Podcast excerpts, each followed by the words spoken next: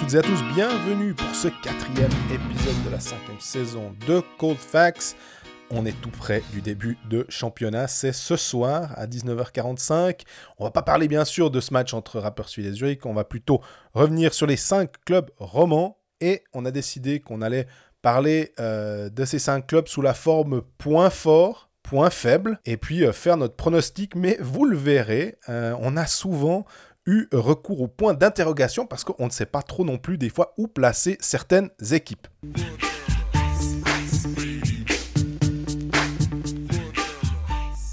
Salut Greg Salut Jean-Fred, c'est le matin de Noël.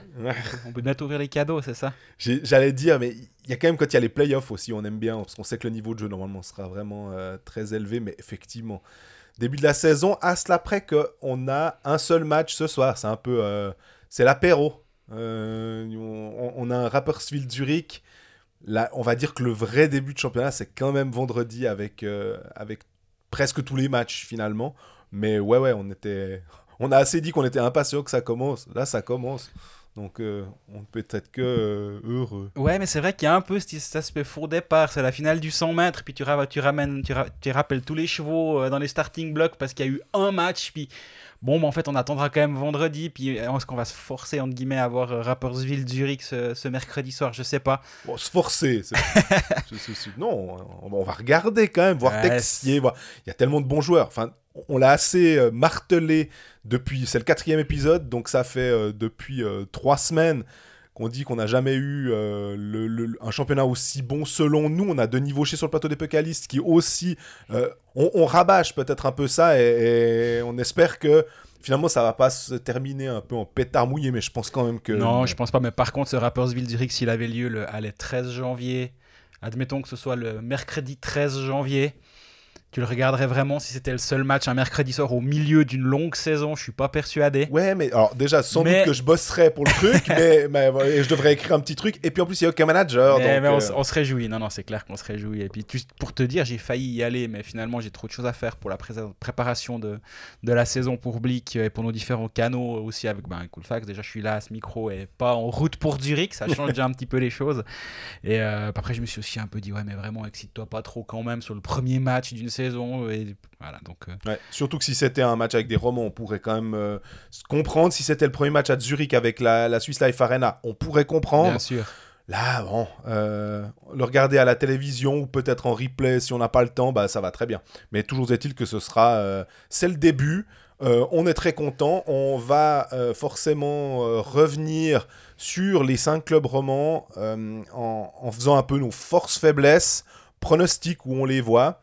Il y aura aussi, la, en l'occurrence, les pronostics, euh, notre rubrique pronostic qui revient euh, en milieu d'émission. Mais euh, donc, si on commence à, reprendre le, fil, on, va être simple. On a, on a pris le classement inverse de la saison passée. Voilà. On va commencer par Ajoie, on va enchaîner avec Genève, Lausanne, Bienne et Fribourg. Donc, on commence avec Ajoie.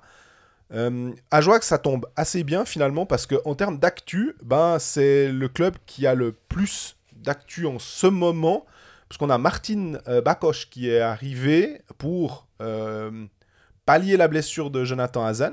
Je trouve que c'est. J'ai regardé un peu les stats, parce qu'évidemment, euh, je vais pas faire l'intelligent puis dire ah oui alors c'est un, attaquant de puissance qui fait ceci cela très très bien.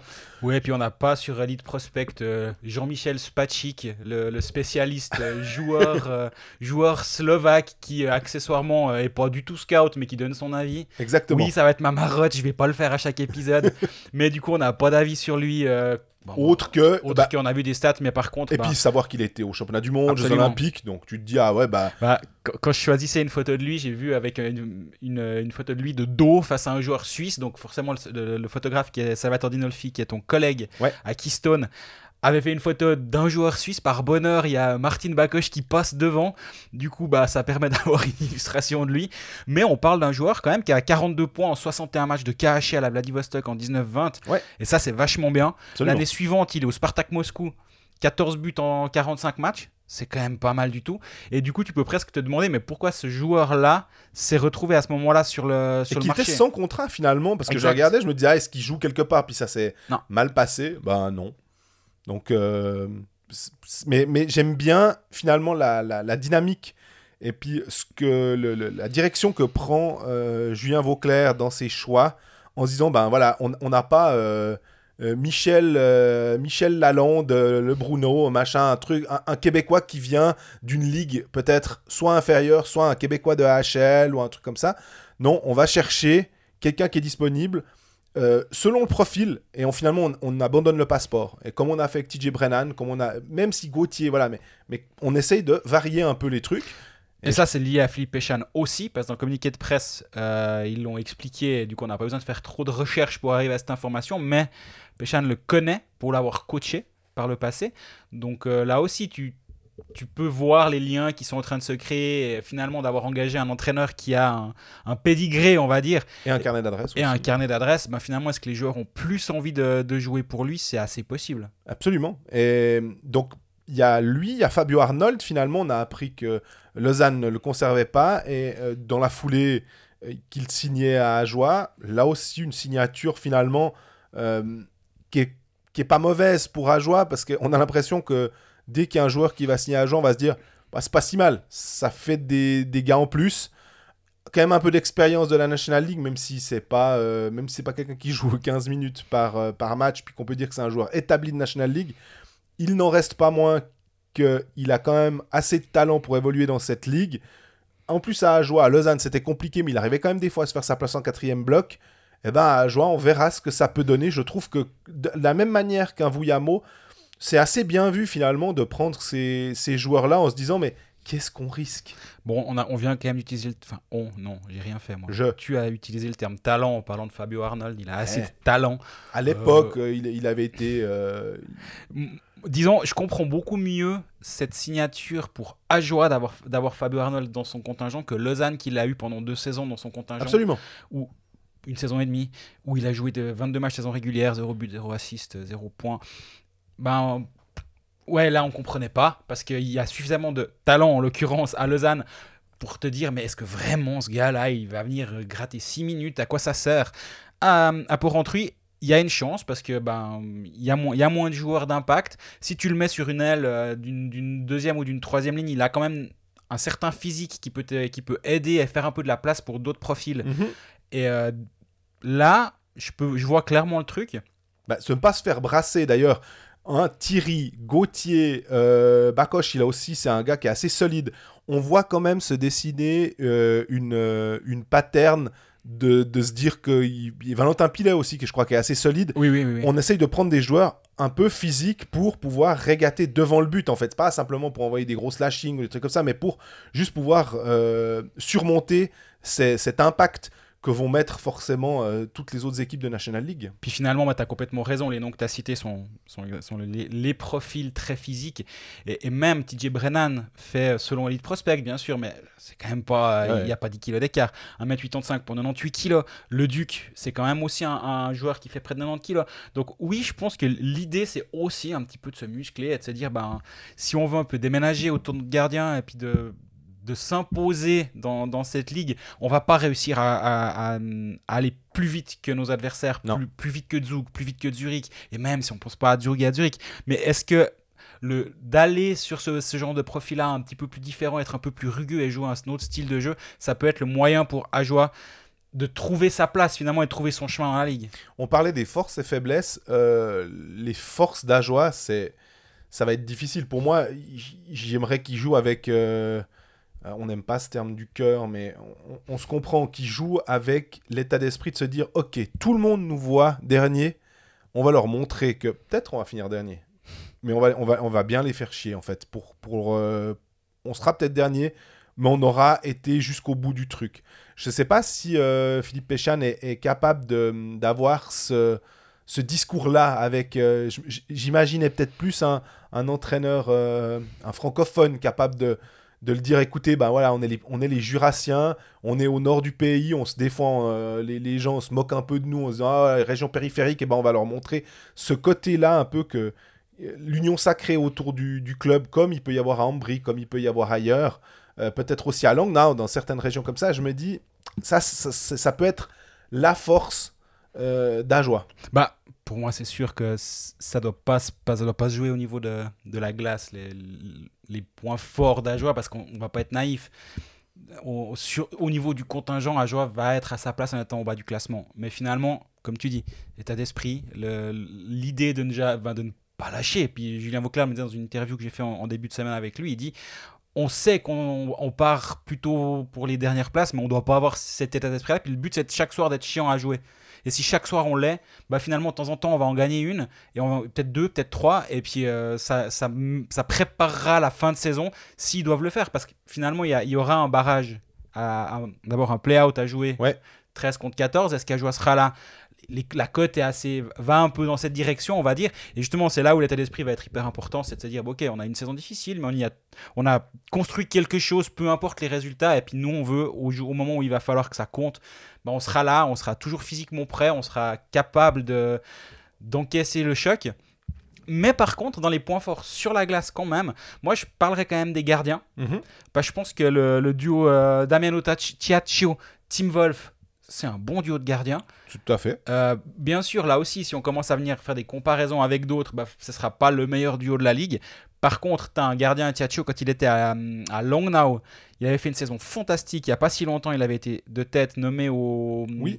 Au trophée Jacques Plante, là. Ouais, il était nominé pour le, trophée Jacques Plante. Il avait fini troisième dans les votes, mais il était présent bah, lors de la soirée à Berne euh, où le style LRS Franson aidait quand même aussi un petit peu plus euh, cette équipe de, de Langnau, euh, même si pour je n'enlève rien à Damien Ociaccio. Hein. Non, non, absolument. Mais c'est un gardien qui a, qui a 33 ans, qui a de l'expérience, qui... Ça fait bizarre de dire qu'il a 33 ans d'ailleurs, parce que je je l'imaginais pas, mais qui, qui sort de, de, saison où il a, il a régulièrement joué à plus de, plus de 91, entre 90 et 91% d'arrêt avec des équipes rarement très bonnes, justement, avec, euh, avec Langnau. Après, il était à, à Ambry. Et là, il amènera une vraie concurrence pour Team Wolf et il va aussi permettre à Team Wolf de se reposer. Euh, ils, vont, ils vont se permettre mutuellement de se reposer.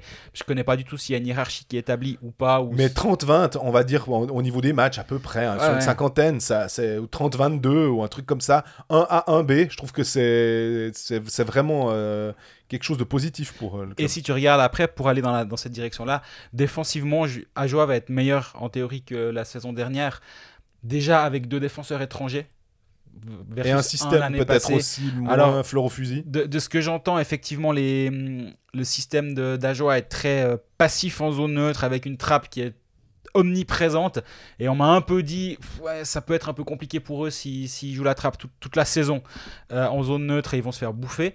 Mais le système peut aussi évoluer, peut aussi être mieux appliqué. Ouais, puis des fois, tu es là, ok. Alors, s'ils font ça, ils vont. D'accord, mais s'ils font pas ça, ouais, bah, ils vont. Donc, euh, es là.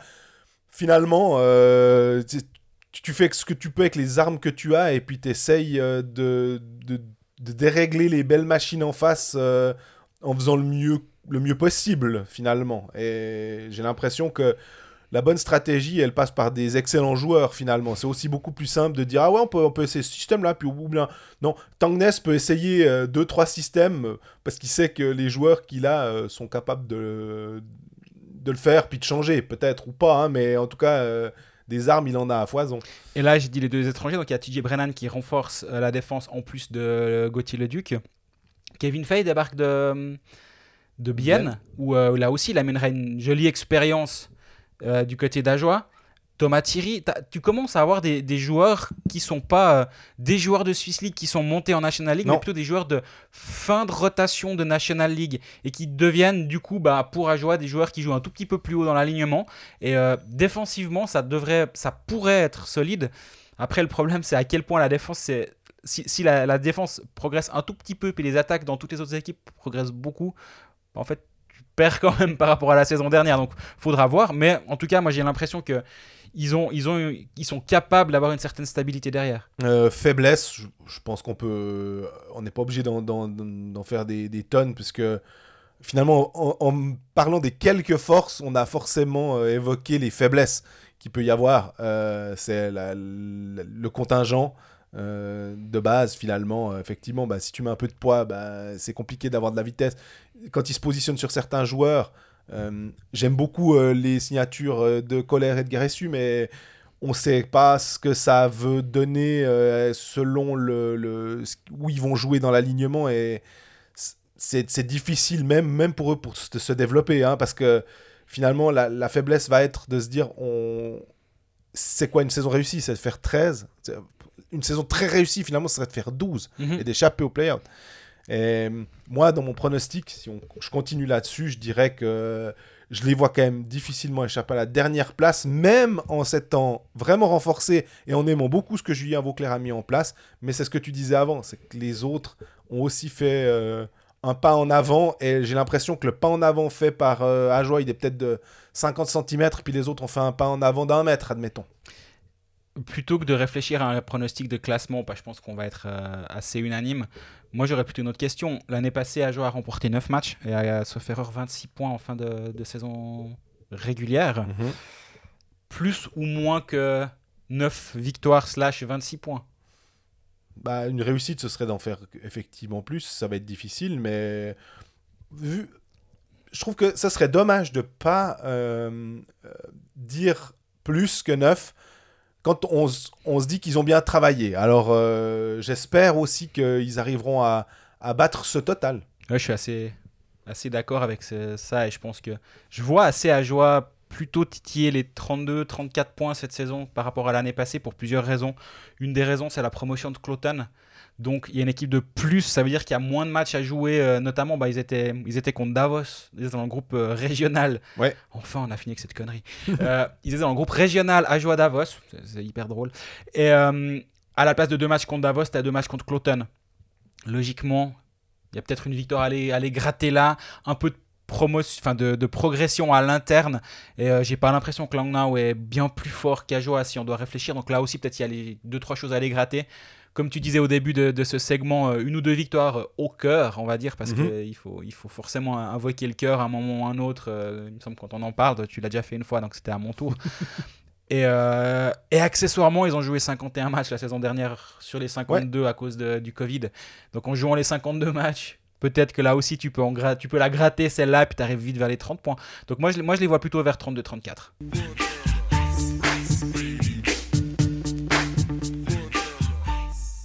On enchaîne avec Genève et la hype. Euh, on, a, on l'a mentionné là aussi euh, plusieurs fois, euh, à raison vu le contingent étranger.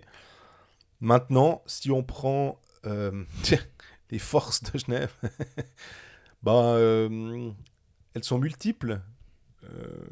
J'ai l'impression que ça va être trouver des faiblesses, ça va être, plus, plus difficile que de oh, trouver. T'inquiète pas, on va, s'arranger. Bien entendu. Mais les forces, ben, c'est vraiment une capacité à, à, aligner quatre lignes d'un niveau euh, rarement vu. C'est finalement une des premières fois. Lausanne aussi, des fois, avait un contingent avec des quatrièmes lignes qui étaient, euh, qui étaient pas mal du tout. Ben, mais là, Genève, j'ai l'impression que c'est encore le, petit cran au-dessus. Ça nous fait penser aux meilleures années de Zurich, où on regardait, puis on était là. Mais quoi? Mais il y a encore Sigrist en quatrième. Mais, mais. Et finalement, où Sheppy était centre de quatrième ligne, mais il vient d'aller au championnat du monde. Ben, c'est un petit peu ce qu'on a avec des Pouillottes, avec des Joris qui finalement se retrouvent euh, sur les... le bottom six, finalement. Mhm. Et à, tel point qu'on se dit, mais il n'y a que 6 places sur le top 6, justement. Ces ailiers, ils vont, on les met où Les Bertagia, les Praplan? Est-ce qu'il n'y en a pas un qui finalement va pas pouvoir. Euh, il y a Rod, il y en a bien un qui va pas être sur. Euh, qui va devoir être dans le top 9 et pas dans le top 6. Bah pour l'instant, effectivement, si tu regardes euh, ton, alignement, on va dire celui du dernier match qui, est, qui, a eu lieu contre Berne. Le dernier match amical, tu as ta première ligne, on va l'appeler la première, mais finalement le, chiffre n'est pas important avec Omar Richard Artikainen. Ça, j'ai l'impression que ça va pas trop bouger. Euh, Philpoula Winnick Praplan en 2, puis après en 3, effectivement, tu as. Euh, quelle est la ligne 3 La ligne 3, ce sera Pouliot, Miranda, Bertadia. Et il te manque encore Just Jerry. Il te manque, là, ils ont Kinu Derungs qu'ils essayent de, de, faire rentrer dans l'alignement, mhm. mais est-ce qu'il aura sa place? Je suis pas persuadé. Euh, il y, a vraiment neuf joueurs offensifs de très, grand, très grande qualité. Et comme tu disais très justement avant, il va falloir faire de la place pour euh, bah, un Supertadja. Il va devoir trouver sa place. Il a fait une bonne préparation. Euh, de ce que j'en ai vu, j'ai pas vu tous les matchs, mais de ce que j'en ai vu, il a fait une bonne préparation. Rappelons aussi. Euh, Praplan a fait également une très bonne préparation. Et moi, le, celui dont j'entends le plus de bien depuis le début de la préparation, c'est Tanner Richard. Et on, on me dit qu'il a rarement été en aussi bonne forme et on sait que le concernant, c'est souvent un peu un problème, c'est la, santé. Donc euh, ça, c'est un autre point. C'est presque un, renfort par rapport au Genève Servette de l'année dernière, en début de saison, euh, d'avoir Tanner Richard en santé. Et euh, on rappelle qu'il n'y a pas si longtemps que ça, c'était quand même un international. Alors il n'allait pas au championnat du monde, son dernier championnat du monde date de 2017 et il n'était pas encore à Genève, mais il était dans le cadre élargi de l'équipe nationale. Il a joué 25 matchs la saison dernière, 41 celle d'avant, 36 la précédente. Il a souvent manqué des matchs. Et là, ben, s'il arrive à, trouver son rythme et à trouver un rythme euh, dans cette première ligne, ça aide aussi pour avoir une profondeur encore plus, plus importante. Et dans le, line-up de l'audio, il manquait encore Rod qui n'était pas présent. Euh, donc, devant, ça va pas trop être un souci. Derrière, ça va pas forcément être un souci non plus, à la nuance près qui a peut-être un tout petit peu moins cette opulence, on va dire, euh, qui est présente devant. Ce qui est normal aussi. Enfin, il me semble que c'est compliqué et que même, euh, même Azoug, le, défenseur, le sixième défenseur, c'est pas non plus euh, incroyable, incroyable. c'est très, très solide. Hein. Mais il y a Lausanne qui a vraiment une défense où finalement, des fois, le, défenseur 6 ou 7 même, tu te dis, ouais, il, il aurait sa place clairement assez haut dans une autre équipe. Mais c'est pas grave, c'est Tom Ernest, Vatanen, Carrère, euh, Jacques Mema, Aurère Lecoultre comme top 6, on va dire, avec Chanton qui peut jouer en 7. Moi, je trouve que ça, comme ça, sans blessure, c'est très bon. Hein. Il n'y a pas grand chose à, à redire. Non, surtout que si, si, on se rappelle de la saison dernière, on va pas déjà commencer à parler de temps de jeu des défenseurs, on aura toute la saison pour le faire. Mais Vatalan et Tom Ernest sont quand même des défenseurs qui sont habitués à, à titiller plutôt les 25 minutes que les 19. Euh, et, donc, tu as, finalement qu'un nombre limité de minutes à disposition une fois que tu as déjà ces 50 minutes euh, combinées entre Tom Ernest et Vatanen. Donc, là aussi, la fin de ton alignement, le 7, est peut-être moins important justement parce que devant, ça, ça joue beaucoup de minutes. Moi, je me réjouis de voir Tanner Richard avec les deux, euh, les deux fous, ou je sais pas comment on peut les appeler, mais les deux artistes. Simplement parce que on sait que c'est un excellent joueur de face-off et que bah, l'importance d'avoir le puck, elle n'a pas besoin d'être démontrée. Et qu'en zone euh, offensive notamment, si tu peux déjà tout de suite te mettre en place avec Omar Kertikainen, avec peut-être Tom Ernest derrière, euh, ça risque d'être vraiment, vraiment positif. S'il pouvait en plus multiplier les pucks, pour en donner deux sur la glace de temps en temps pour qu'ils puissent le, partager, ça, serait, ça aiderait un petit peu. Mais euh, oui, oui, non, Richard, il, il, amène beaucoup de choses. Il amène aussi défensivement. Moi, c'est surtout l'aspect défensif de Tanner Richard qui me plaît. Les engagements, finalement, c'est. Est-ce que c'est secondaire? Non, je pense pas, ça l'est pas, mais. Ah, 60%, je te dirais si c'était 51, mais là, il, en gagne quand même, tu vois, un, un, peu plus que les autres. Donc, euh. mais, mais ouais, le repli défensif, il est, il est, juste en général. Et il, est, il, a, il apporte une dimension physique. Et euh, sans parler de celle qu'apporte euh, Artikainen. D'ailleurs, euh, on, va, on va clarifier les choses. On va l'appeler, en tout cas, je, tu fais ce que tu veux. Je vais l'appeler Timo Artikainen. Je sais que c'est pas comme ça. Je sais que c'est Temu Artikainen. Mais si, on commence, si je commence à faire le mariole sur un, alors je le fais sur tous les Finlandais. Et je le fais sur tous les Slovaques, sur tous les Tchèques, sur tous les Lettons qui viennent en Suisse. Et là, il faut prononcer tous les noms justes. Alors moi, je préfère prononcer faux Timo Artikainen, et c'est pas grave, on le sait. On, fait une sorte de pacte tacite. Vous savez que ça se dit Temu, moi je sais que ça se dit Temu, mais on va l'appeler Timo. Ça va être beaucoup plus simple. voilà. Bon, alors, comme tu disais, pour Temu Artikainen, mais un, un, gros, euh, un gros bonhomme euh, qui, qui, risque de faire de la place. J'aime bien la construction de l'équipe finalement, ou de la construction de la ligne. Je me demande juste, finalement, euh, en termes de vitesse, parce qu'on sait que on aime bien dire que speed kills, mais et, que cette, euh, cette ligne-là, peut-être, parce que ah, Omar, même s'il il est, c'est un magicien, il prend aussi quand même un petit peu de l'âge, hein, et on sait que la vitesse a quand même tendance, le coup de patin, il diminue un petit peu avec les années. Donc, euh, je, je, demande à voir aussi, et tu parlais du nombre de pucks, ça, ça peut être parmi les faiblesses euh, de, de, Genève, c'est de dire que l'entraîneur Yann Cadieux doit contenter tout le monde. Euh, on l'a souvent dit quand il y avait euh, pléthore, quand il y avait qualité euh, vraiment impressionnante dans les équipes, d'arriver à faire en sorte que tout le monde tire à la même corde et qu'il y ait des gens qui soient pas frustrés et qu'ils viennent pas couiner parce qu'ils ont oh, mais tu m'as pas fait jouer les 30 dernières secondes, gna gna. Ça, ça, ça va être un des défis, un des challenges de, de Yann Cadieux. L'autre pourrait être les gardiens, même si j'ai, on, loue les gardiens d'Ajoie pour Ajoie. Euh, ces gardiens, Gauthier Desclous et Robert Mayer, finalement, c'est un très très bon duo. Mais on a l'impression qu'il faut que Gauthier Desclous soit en santé, qu'il soit pas embêté par euh, c'est quoi, ses adducteurs, ou en tout cas euh, le bas du corps, on va dire, et que Robert Mayer bah, retrouve, accepte ce, finalement cette place de plutôt numéro 2, ou en tout cas de 1 bis. Et que là, je pense que ça peut être un. Le tournus va se faire. Enfin, vraiment, c'est bien. Il manque peut-être un tout petit truc, mais. Ouais, là, le, le tournus, la rotation des gardiens me fait absolument pas peur. Euh, en saison régulière. Après, c'est toujours la même chose quand tu as un A, un B. C'est en deuxième partie de saison. À un moment, il va, falloir faire un, il va falloir faire un choix parce que tu peux pas chaque matin décider qui joue ton match de playoff, euh, si playoff il y a. Mais je crois qu'on est assez optimiste sur Genève. Donc, tôt dans la saison, c'est un luxe. Plus tard, tu peux te poser des questions. Mais je pense que là, là c'est pas censé être euh, un souci. Le, la gestion des des émotions dans le vestiaire et des égaux et de l'effectif, ça c'est clair que c'en est un, énorme de challenge, comme tu l'as dit. Mais finalement, le meilleur moyen de gérer ce, challenge-là, c'est de gagner des matchs. Parce que finalement, tant que tu gagnes, ben, personne va pouvoir venir dire Ouais, mais bon, quand même, on a gagné 5 à 2, puis c'est notre 16e victoire de suite, mais moi, j'ai pas assez joué. Enfin, ça se passe pas comme ça. Tu te dis oh, t'es un super joueur d'équipe, mon gars. Voilà, donc tant, tant, que tu gagnes, tant qu'il n'y a pas de, nuages, tant qu'il n'y a pas de, problème, ça, ça, va se régler tout seul. Après, bah, tu fais confiance à, certains leaders, tu fais confiance euh, à, ton groupe.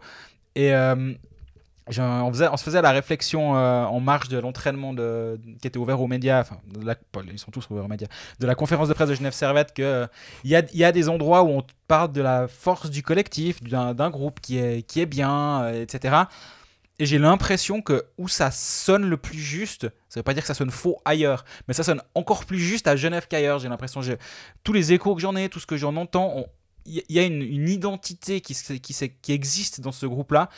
Et euh, ça devrait aussi aider Yann Cadieux finalement si le groupe est bon, si le groupe euh, vit bien. Ça fait, ça fait, ça fait, euh, ça fait phrase de pré-crise dans, dans, un, dans un club de foot. Le groupe vit bien. Mais non, si, le groupe est, solide et, vit bien ensemble, bah, ça va aider Yann Cadieux également. Et on peut aussi faire confiance à certaines présences. Moi, j'ai l'impression qu'un Valtteri Filpoula, si tu le mets en deuxième powerplay, deuxième ligne, il n'y a, pas, a pas de problème avec ça. Winnick, pareil. Moi, c'est un peu aussi ce que je me dis à, à certain âge. Euh, alors Valtteri Filpoula, si tu le mets en deuxième ligne, en deuxième powerplay, moi je vois pas de problème avec ça.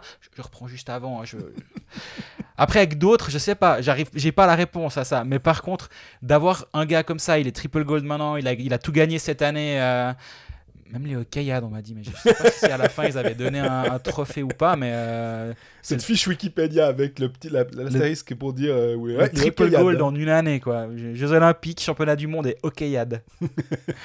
euh, et du coup, tu as un joueur comme ça dans, dans, le vestiaire, il peut aussi servir de, de comment dire, de tampon si nécessaire. Et il, a, un rôle de leader qui doit, qui doit aussi pouvoir jouer. Après, moi, je ne connais pas l'intimité du vestiaire de Genève Servette et donc je ne connais pas son rôle précisément. Est-ce qu'il peut avoir ce rôle-là ou est-ce qu'il a l'habitude de le faire ou est-ce qu'il est un peu plus en, retrait? Ça, je ne le sais pas. Mais je ne le vois pas, par contre, créer d'esclandre euh, sur, sur du temps de jeu ou sur. ben voilà, non, il est là pour avoir encore un peu de plaisir. Il a 38 ans, il a tout gagné, mais il joue encore au hockey. Je pense qu'il veut pas il veut pas s'embêter, il veut gagner. En fait, c'est ce qu'il m'a dit. J'ai une interview qui va sortir euh, le jour où j'aurai le temps de l'écrire, mais normalement avant le début de la saison, avec lui où il m'explique pourquoi il a pas arrêté. Parce que je lui dis, mais en fait, la même année, tu gagnes les Jeux Olympiques, plus le championnat du monde à la maison à Tampere, tu as 38 ans, tu es triple gold. C'est pas le meilleur moment pour arrêter ta carrière, c'est ce jour-là. C'est bon, merci, j'ai tout gagné. Euh. Puis il m'a dit ouais non je suis d'accord mais à aucun moment je me suis même posé la question est-ce que j'allais est-ce que j'allais arrêter? Parce que pour moi c'était clair que j'avais encore envie de gagner des matchs et euh, parce que l'argent, c'est pas forcément un problème. Lui, euh, lui, lui, il a suffisamment gagné d'argent pour ne, pas avoir besoin de trop, trop s'inquiéter pour la suite de sa carrière. Donc, euh, il vient, il a envie d'avoir du plaisir, et puis je pense qu'il va pas, il va pas faire de vagues. Eh, ce qui est bien aussi, finalement, en prenant Artikainen, Vatanen, Filpula, d'avoir cette ossature finalement dans l'intégration des, des, joueurs. Alors, c'est peut-être, c'est pas compliqué, il parle très bien l'anglais, il n'y a pas de problème, Genève international, mais je me dis, c'est aussi des fois plus simple ou plus sympa, si tu peux avoir, tu peux converser un peu avec des, compatriotes, on va dire, comme à Davos, qui, a pris pas mal de, Suédois, et je me dis que c'est aussi peut-être une façon d'avoir une intégration un peu plus réussie qu'ailleurs. Donc, je peux t'embêter Oui, oui. Je croyais que c'était bien qu'à Joa, ils prennent pas tous les Québécois et puis qu'ils aillent chercher euh, un, Slovaque. Alors là, c'est pas bien maintenant. Ouais, mais bon, à Joa, ils parlent tous, euh, presque tous français. Euh, voilà, non, je t'embête, je suis d'accord avec toi. Et cette ossature-là dont tu parles, c'était vraiment pour titiller, a fait en sorte que, que Artikanen est venu et tu as, parlé des trois Finlandais, mais moi je rajouterais Linus Omark, mhm. qui a une connexion très forte avec, avec Timo, Timo. Et du coup, euh, oui, il y, a un groupe, dans le groupe, on va dire, qui existe déjà et, euh, et ça peut rendre Genève Servette que, que plus fort. Faiblesse euh, Profondeur en défense, j'ai l'impression. Si tu as un, ou deux petits, un ou deux petits bugs durant la saison, peut-être que ça va un tout petit peu manquer. Et c'est pas vraiment une faiblesse, c'est plutôt le consécutif à une force mais pas de place pour les jeunes joueurs dans cette équipe. Et finalement, si on se rappelle, il n'y a pas si longtemps, euh, on, nous, on, nous, vantait euh, le, mérite de, des M20, qu'il fallait intégrer, que c'était l'avenir de ce club, de passer... Ils sont bons en communication, Genève. Hein ben, alors, il y, a aussi eu un changement de, directoire, il y, a eu des changements à l'interne qui font que tu peux changer de vision, c'est totalement acceptable. Mais t'engages Kinu Derungs, et moi, c'est un joueur que j'aurais bien envie de voir. Et euh, j'ai l'impression qu'il n'y a pas forcément de place parce qu'on a cette quatrième ligne qui, est, qui regorge de joueurs d'expérience. C'est plutôt pas mal. Hein. Des Berton, des Antonietti. Exactement. Mais si tu prends le modèle euh, Zugua, par exemple, bah, là, il y a, j'ai l'impression, une ou deux places qui n'étaient pas réservées, mais qui étaient dévolues à l'intégration d'un ou deux jeunes à qui tu donnes un petit peu de responsabilité en quatre, voire en troisième ligne si, si ton alignement se, se, fait dans ce sens-là. Et euh, peut-être que ça, je trouve que c'est, c'est pas forcément une faiblesse à court terme, mais je trouve que c'est peut-être un peu dommage d'avoir euh, autant de autant peu de place pour tes jeunes. Ouais, j'ai rien de, de, plus intelligent à dire que ce que tu as dit, donc on passe le pronostic, on va dire sans donner un, une place euh, fixe, c'est ah bah top 6 donner une place, sinon c'est pas. Ah, ok. Alors, tu, nous dis à jouer 14, alors on veut savoir Genève. On va dire à jouer play-out, mais Genève, je, le vois, je les vois bien top 4, donc euh, je dirais que, ouais, je pense que entre 3 et 4. Euh, ah, moi, je les ai mis quatrième dans, dans mes pronostics. Je, bon, on va se planter, ça va être bien. Si, si on, si le championnat se déroule sans accro et tout, alors à ce moment-là, c'est un peu trop facile d'avoir fait les pronostics. Moi, j'ai aucun, aucun problème à me planter sur les pronostics. Parce que je pars du principe qu'on on est là pour euh, avoir, avoir un avis, on est là pour donner notre avis, pour le défendre, pour l'argumenter. Ça ne veut, pas pour ça veut pas dire que tu as tort ou tu as raison avant la saison, c'est juste un avis. Et si tu as raison, ben, moi, je vais pas hésiter à me dire, ah ben voilà, euh, j'avais bien vu euh, la saison passée, telle équipe qui a été bonne, ou j'en sais rien quoi. Puis si, on se plante, et ceux qui écoutent Colfax le savent assez, on n'hésite pas à le dire. Qu'on est des peintres. Qu'on est des peintres et qu'on s'est planté sur ce coup-là. Donc, euh, c'est pas forcément un problème. Jouer sport, un jeu de la loterie romande. Superbe sens de la transition, du coup, vu qu'on va passer au pronostic. Bravo, monsieur Beau. Nos pronostics qui sont de retour. Et il y a pas mal de.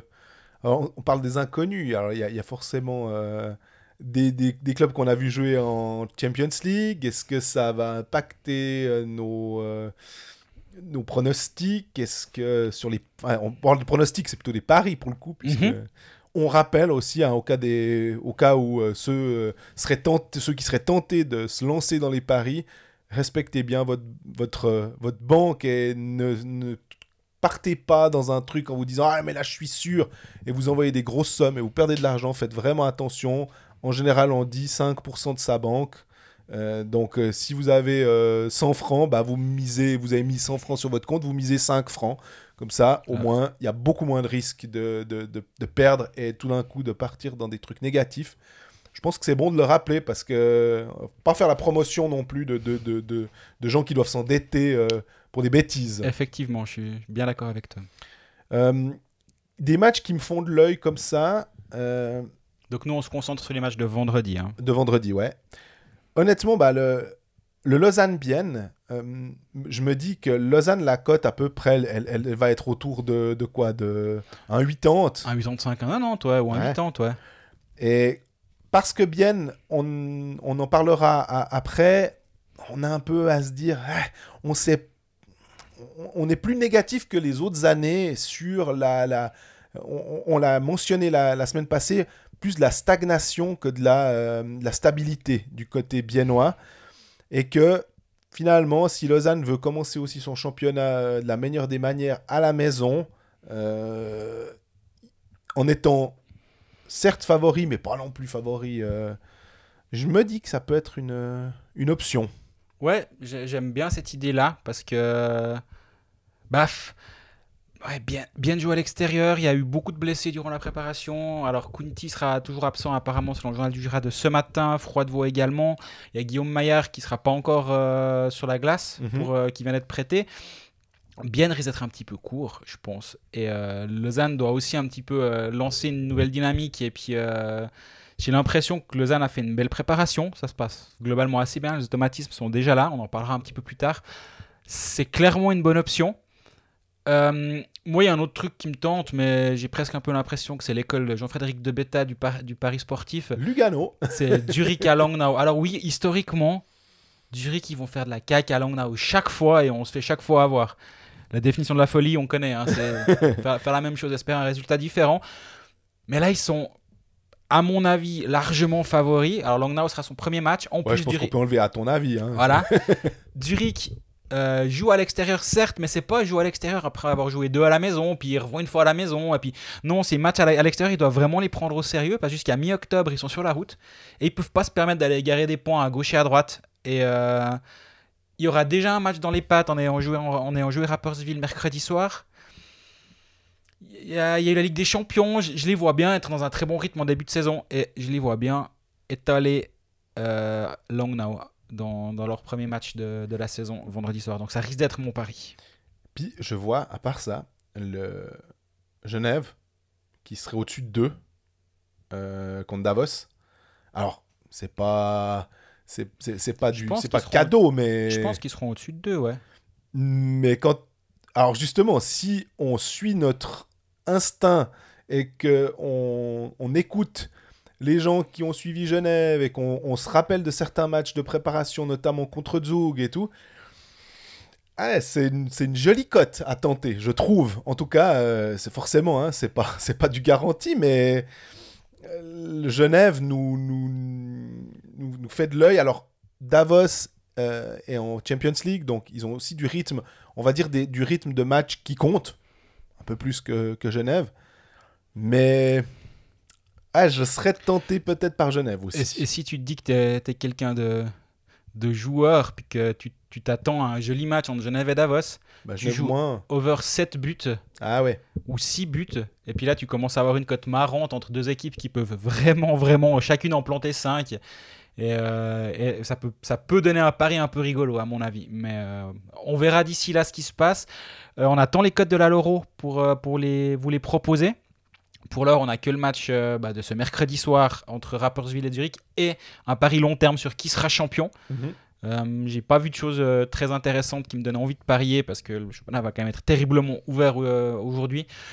Il y a Lausanne qui a une très grosse cote. Je dis pas qu'ils vont être champions du tout, je suis pas, j'en suis pas là, mais si on réfléchit à la qualité de l'effectif et la cote proposée qui est vers 17. Ça peut être rigolo, mais euh, moi, j'ai rien, rien, pris de, sur, sur la Leroy à ce niveau-là. Donc, sur nos réseaux sociaux, ce sera vendredi matin. Euh, vous verrez ce qu'on a décidé de choisir pour ses premiers paris de la saison. Jouer sport, un jeu de la loterie romande. Lausanne champion, la transition. Euh, attends, attends, pour ceux qui écoutent euh, que la partie sur Lausanne, parce que je sais qu'il y a pas mal de gens, et je le comprends complètement, hein, qui choisissent leur club, euh, vu qu'on met le programme assez détaillé. On vient de parler des paris sportifs. Et dans la partie paris sportifs, je dis que les cotes à long terme de qui sera champion, il n'y a pas grand chose qui me titille, sauf Lausanne, qui est à se faire 17 contre 1 pour être champion à l'Euro. Et si on parle de de value bet, donc là où la cote est peut-être la plus intéressante à tenter, je pense que c'est le cas. Mais par contre, non, j'ai pas dit ça. J'ai pas dit que Lausanne serait champion. ah, ce serait c'est un, pari à. Il faut, en avoir une paire, on va dire, pour, pour y aller comme ça. Mais on a eu Lausanne, le, la conférence de presse, euh, c'était lundi. Lundi, ouais. J'ai bien aimé euh, le, la façon dont on était accueilli par les dirigeants. On avait, euh, quand on entrait dans la salle, il y avait John Foust sur notre gauche, il y avait Chris Wolf, le CEO, de l'autre côté, serré des mains, grand sourire et tout. On a, il y avait vraiment on, se sentait, on se sentait un peu à la maison. C'était vraiment assez agréable. Alors, la conférence de presse a été assez courte en elle-même. Hein. ça fait, je crois, durer une dizaine de minutes. Et puis, euh, après, on a pu parler avec euh, des gens, euh, les gens qui étaient présents. Donc, en plus de John Foust et de Chris Wolf, Lucas Frick, le capitaine, et Petr Svoboda, directeur des opérations. Ok, j'ai pu discuter, m'entretenir une, un peu plus de 10 minutes avec lui. C'était intéressant, essayer un peu de, de savoir ce qu'il en était sur les aspects ouais, qui, je me posais des questions sur les durées de contrat. Il a été, euh, il a été assez clair, en tout cas avec moi. Donc, euh, si on prend maintenant. S'il savait avec qui tu faisais un podcast. Ouais. il y avait. Il y avait effectivement. Bah, la conférence de presse, c'est tout le temps un peu comme ça que ça se passe, où on, où il y a les statements initiaux de toutes les personnes présentes, mais après il y a tout le temps l'opportunité qui est donnée aux journalistes de parler un peu plus de manière informelle, toujours où on parle pour faire des articles, hein, c'est pas juste on pas le bout de gras, mais euh, c'est cet aspect informel qui est plus intéressant que, que l'aspect, on va dire, protocolaire. Et d'ailleurs, Genève l'avait pas fait du tout. Euh, ils, ont, ils nous ont accueillis en disant ah, bon ben vous nous avez demandé des, joueurs à l'interview, euh, bah, ils arrivent après l'entraînement, merci d'être là. Euh, bon maintenant on peut arrêter la partie protocolaire. Et j'ai trouvé ça assez sympa justement. Et je, dis et c'est les seuls à le faire. Hein. Tous les autres clubs font un truc très formel. Et je, je, pense qu'on gagnerait à avoir des choses un tout petit peu moins codifiées que, que ça. Mais félicitons plutôt Genève d'avoir fait ça que les autres qui ne le font pas, parce que je comprends aussi, il y a un certain confort où on a tout le temps fait comme ça, on fait notre conférence de presse, on attend de nous qu'on fasse cette conférence de presse avec les petites pancartes et puis les micros. Ah, c'est pas grave, mais l'aspect informel est beaucoup plus intéressant. Puis on, justement, j'ai pu parler avec Chris Wolf et Lucas Frick de, et John, John Fust aussi, justement, de, cette saison. Et, c'est là où on apprend plus de choses. J'ai trouvé, on sent peut-être un petit peu mieux le pouls. J'ai bien aimé quand euh, Lucas Frick a, mentionné le, ce qui s'est passé pendant la pause olympique. Alors, il se trouve qu'il n'était pas là, parce qu'il était justement à, Pékin pour les Jeux olympiques, et que dans le groupe, ça c'est, euh, bah, ils se sont sans doute un peu dit les choses, en tout cas, ils ont compris certains trucs, et euh, on avait remarqué simplement en se basant sur les résultats, que le Lausanne Hockey Club de 2022 était nettement plus à l'heure que le Lausanne Hockey Club de fin 2021. Et l'idée pour le, club maintenant, ça va être de rééditer ce, cette fin de saison finalement. Euh, peut-être pas la partie contre Fribourg, même si euh, malgré la, défaite 4-1, ça s'est joué euh, trois fois en prolongation. Enfin, c'était vraiment, ou trois ou quatre fois en prolongation, je sais plus maintenant sur les, cinq matchs. Mais c'était beaucoup plus serré que le, score final ne le ah, pensait. C'était vraiment une, plus une, une belle série de playoffs. On se souvient de ce, match. Euh, désolé pour les Lausannois, effectivement. Hein, euh, et les Fribourgeois qui écoutent seront contents de se rappeler du but de Philippe Fouer. Mais au-delà de ça, il y avait cette dramaturgie. On imaginait les gens dire Ouais, bon, ben, vu l'heure, euh, moi, j'ai mon train à telle heure. Donc, la patinoire, c'était quand même un petit peu vidé. On voyait qu'il y avait certains qui étaient partis, mais c'était chouette. Et... Personne avouera être parti ce soir-là. Mais il y en a quand même quelques-uns qui étaient à la maison quand Philippe Fourer a marqué, j'en suis convaincu. Ouais, j'étais dans la patinoire, c'était magnifique, ça gueulait. Ouais, ouais, ouais. Ah, t'avais ton pote qui filmait. À d'autres, et toi, tu t'es tiré en disant de toute façon, euh, que ce soit Lausanne ou Fribourg, j'en ai marre, donc euh, vivement un but. Ils le disent pas ça aujourd'hui, mais je suis sûr que c'est arrivé. Mais alors, si on reprend euh, les forces du, du Lausanne Hockey Club, pour moi, c'est déjà une défense qui tient plus que la route, avec assez peu de changements, étant donné qu'à Paris Gorielovac, bah, Lausanne avait déjà une défensive qui était extrêmement euh, euh, bonne et, solide avec euh, les Frick, les Eldner, Glauser, j'en attends beaucoup de Glauser. cette saison, je l'avais trouvé, enfin, je l'avais trouvé, je pense qu'on l'avait trouvé assez bon et même pas mal à Helsinki au championnat du monde. Est-ce que le fait d'être devenu père aussi l'a libéré d'un truc? Est-ce qu'on a l'impression que vraiment là, il exploite son plein potentiel On savait qu'il en avait, euh, qu'il peut un peu tout faire finalement. Euh, Glauser, on peut le mettre euh, dans à peu près n'importe quelle situation. Je, suis, je me demande toujours si c'est un, joueur qui peut être vraiment un des meilleurs en powerplay. Ça, c'est une question que je me pose. Mais vu sa marge de progression, il ne peut que nous surprendre. je me dis aussi que Genadzi prend quand même un petit peu de l'âge et que euh, on va dire que les meilleures minutes que tu peux avoir de Joel Genadzi, selon moi, c'est en powerplay. Donc ça tombe bien d'avoir pris un Yellow Vatch qui est euh, une pièce. Je pense qu'avec Dave Souter, il doit faire partie des deux immeubles les plus impressionnants de National League. on est quasiment sur du 2 mètres, enfin on est du, sur du 2 mètres avec les patins sans aucun problème. Et puis ça aussi, ça muscle un peu avec Eldner, avec Marty, avec Kilovac. Il y a le côté physique. Euh, Gernat est toujours bon. Enfin, je trouve que les, les, forces de Lausanne, elles sont toujours les mêmes. On a un peu toujours ces points d'interrogation parce qu'il y a quand même eu ces, changements qui ont été opérés, euh, notamment en attaque. On a un turnover qui a été plus important euh, au niveau des étrangers, puisqu'il y en mhm. a quatre nouveaux, avec Raffle, avec Kovacs, avec Salomeki et puis avec Odette. On a Ugly qui est arrivé, euh, on a Pedretti qui est arrivé aussi en attaque. Bah, il y a aussi abondance de biens, hein, parce qu'on n'a pas mentionné Fuchs, Ria, Sekatch. Donc, euh, on se rend compte qu'on a aussi là trois lignes sans aucun problème, voire même finalement une quatrième. Et maintenant que Maillard a été prêté à Bienne, que Arnold est parti, bon, ils ont un petit peu dégraissé ce contingent, mais on a toujours les Douai, les Holdener. Enfin, il y a encore quand même des joueurs euh, beaucoup de joueurs en attaque, on va dire. Ouais, je suis d'accord, je, je, te rejoins sur la défense aussi. Et ce qui est intéressant du côté de Lausanne, c'est qu'ils ont une défense qui est solide, malgré le fait qu'ils n'ont qu'un joueur étranger derrière. Si tu regardes les autres euh, arrière-gardes, il y en a beaucoup qui ont opté pour deux défenseurs, mais du coup, ça te, ça te permet d'avoir cinq attaquants étrangers euh, sur la glace. Lugano aussi en a qu'un finalement grâce à euh, Anderson. et à la Talo et Mirko Müller. Voilà. Et ils, ont, ils ont aussi cette, ce luxe-là. Zurich n'a que Lettonen, si je me trompe pas. Oui. Parce qu'ils ont aussi Kukan, Martin, Gehring. Ils ont aussi. En fait, si tu as des bons défenseurs suisses, il n'y a pas besoin d'aller chercher forcément euh, tout est de griller une licence pour un défenseur étranger. Du coup, ça t'amène un peu de profondeur devant. Et on peut se poser, on se pose, et je me pose la question en tout cas sur, euh, sur l'embauche de Salomaki, mais est-ce que finalement, c'est pas une conséquence directe de ce deuxième défenseur que certains ont pris comme un défenseur défensif. On peut prendre Youssou Vagno, par exemple, à Fribourg, bah, te dire, non, on n'a pas besoin d'avoir ce profil-là, donc on prend un profil différent en attaque. Peut-être, mais je, je reste toujours pas convaincu par, par cet engagement, mais bah voilà, faut lui donner sa chance, faut le laisser commencer sa saison et voir ce qu'il peut apporter. Alors, tu sauras qu'il a fait une bonne préparation, il faut aussi le dire. Ouais, mais tu sauras que j'ai posé la question à, à Petr Svoboda justement à, propos de ses engagements en disant, mais des fois, tu signes des joueurs 3 ans. Alors, je sais que Lausanne n'est pas le seul à, offrir des contrats de 3 ans aux imports.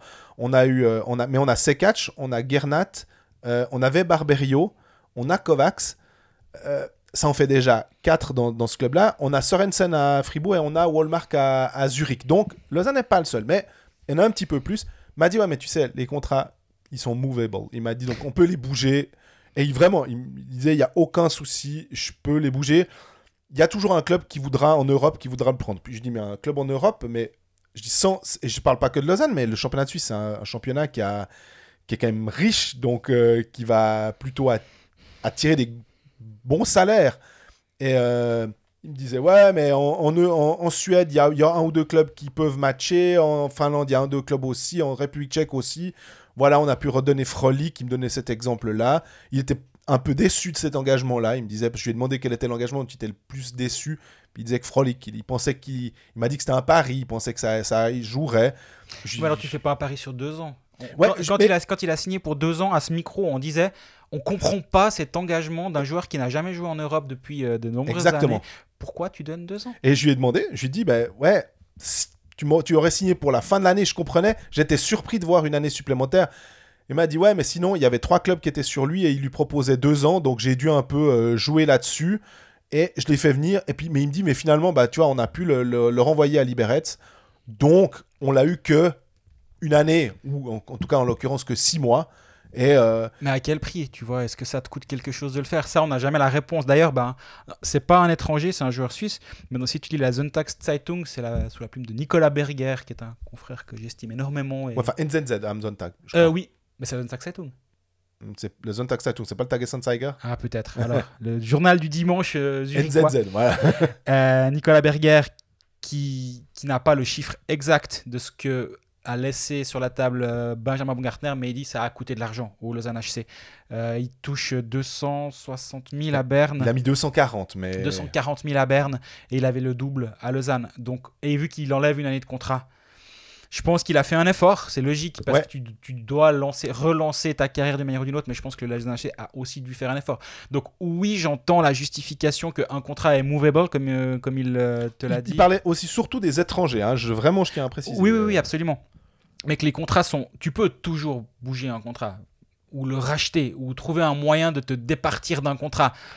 Mais en fait, cet argent que tu utilises pour faire ce genre de choses-là, bah, tu l'as pas ailleurs. Et vu qu'il nous, il a dit dans la même euh, interview, euh, Peter Svoboda, qu'il a un budget à respecter et que Lausanne est très, fait très attention à l'argent, c'est moi. Euh, alors dans ce cas-là, si tu fais très attention, bah, quand tu perds de l'argent sur des opérations financières désavantageuses comme celle-ci, bah, tu peux pas le réinvestir ailleurs en théorie.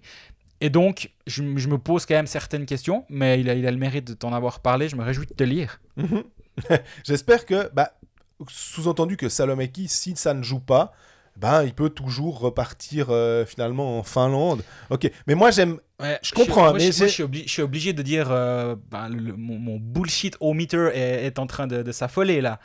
Parce que Salomeki, il a été relâché released. Il, a été, euh, il n'a pas été conservé à Örebro parce que ça ne, ça ne marchait pas très bien. Quand euh, on l'annonce en Suisse, moi, on me dit. Euh, il y avait le bruit comme quoi il pouvait peut-être être intéressé en un club suisse. On me dit, mais non, mais pas Salomeki, c'est pas possible. Puis on apprend qu'il signe un contrat de plus d'une année à Lausanne. Et après, on me dit, ah ouais, on peut le renvoyer en Finlande. Mais c'est pas une décharge, la Finlande. C'est Ouais, moi, je, ça, ça, le cas Salomeki, je le comprends un peu moins. Le cas Kovac, même si on peut se poser des questions sur son parcours, qui est un petit peu euh, avec des hauts et des bas, mais pour des raisons qui, extra sportives, extra sportives et qu'on en a déjà parlé. On va pas chaque fois parler de ça avec Kovac, mais Là, je le, je le, vois davantage. Oui, 3 ans, c'est long, c'est risqué, mais peut-être que là, tu as une concurrence. Mais il a 25 ans, donc là aussi, il me, il, me disait, Odette, 26 ans, alors, il, est, il est signé deux ans et tout, donc ça, il n'y a aucun souci. Moi, je suis hein, tout mais, à fait OK, ouais. Mais tout à fait OK avec, avec ça, de la même manière que euh, finalement, un Ugly, euh, 5 ans de contrat ou des joueurs. Mais je prends Ugly parce qu'on parle de Lausanne, mais ça pourrait être d'autres joueurs euh, jeunes.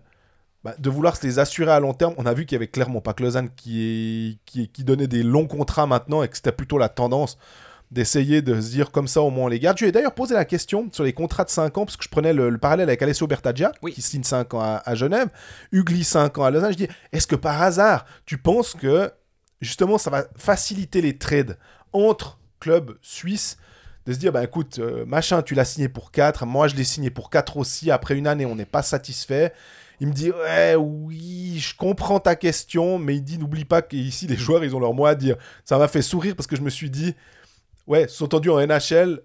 Bah, pas du tout. Oui, et encore. On, sera... on a tendance à dire tout le temps, oui, mais la NHL, c'est de la marchandise, on peut les changer. Les no, euh, no movement clause, no trade clause, il y a quand même des trucs où les joueurs. Alors, il faut avoir un certain standing. C'est ce que j'allais dire. Il n'y a, y a, pas les, a pas tous les clampins de la ligue qui ont leur no trade clause. Euh, Absolument. C'est plutôt une exception sur la, sur la majorité des contrats. Mais ça existe aussi. Il faut, il faut aussi le dire de temps en temps. Pas dire que simplement, les gars, c'est de la marchandise. Puis, euh, non, il y en a certains qui doivent faire leur liste, qui doit, qui doit être remise à jour, je crois, chaque saison. Puis en général, ils enlèvent toujours les, les 10 clubs les moins intéressants ou ceux qui étaient le, le, le, plus bas dans le, truc où, à qui, où ils ne voient pas trop d'avenir. Mais bref, là, on s'égare un peu. Mais... Non, non, mais après, si, si on, revient sur l'aspect euh, purement euh, glace, on va dire. L'année passée, et John Foust me l'a dit à plusieurs reprises dans l'interview que j'ai faite avec lui la semaine passée, c'est des situations spéciales qui ont coûté cher, très très cher à Lausanne. Et c'est sur ce point-là que Lausanne perd la série contre Fribourg, on peut se le dire. Parce que Fribourg était en feu en powerplay. Après, sur la même chose, est-ce que c'était le powerplay de Fribourg qui était à ce point bon, ou le, boxplay qui était mauvais, ou c'est un peu des deux, ou c'est les vases communicants entre les deux? Probablement. Mais toujours est-il que c'est là que Lausanne perd, euh, perd la série. Le powerplay de Lausanne n'a pas été bon toute la saison dernière.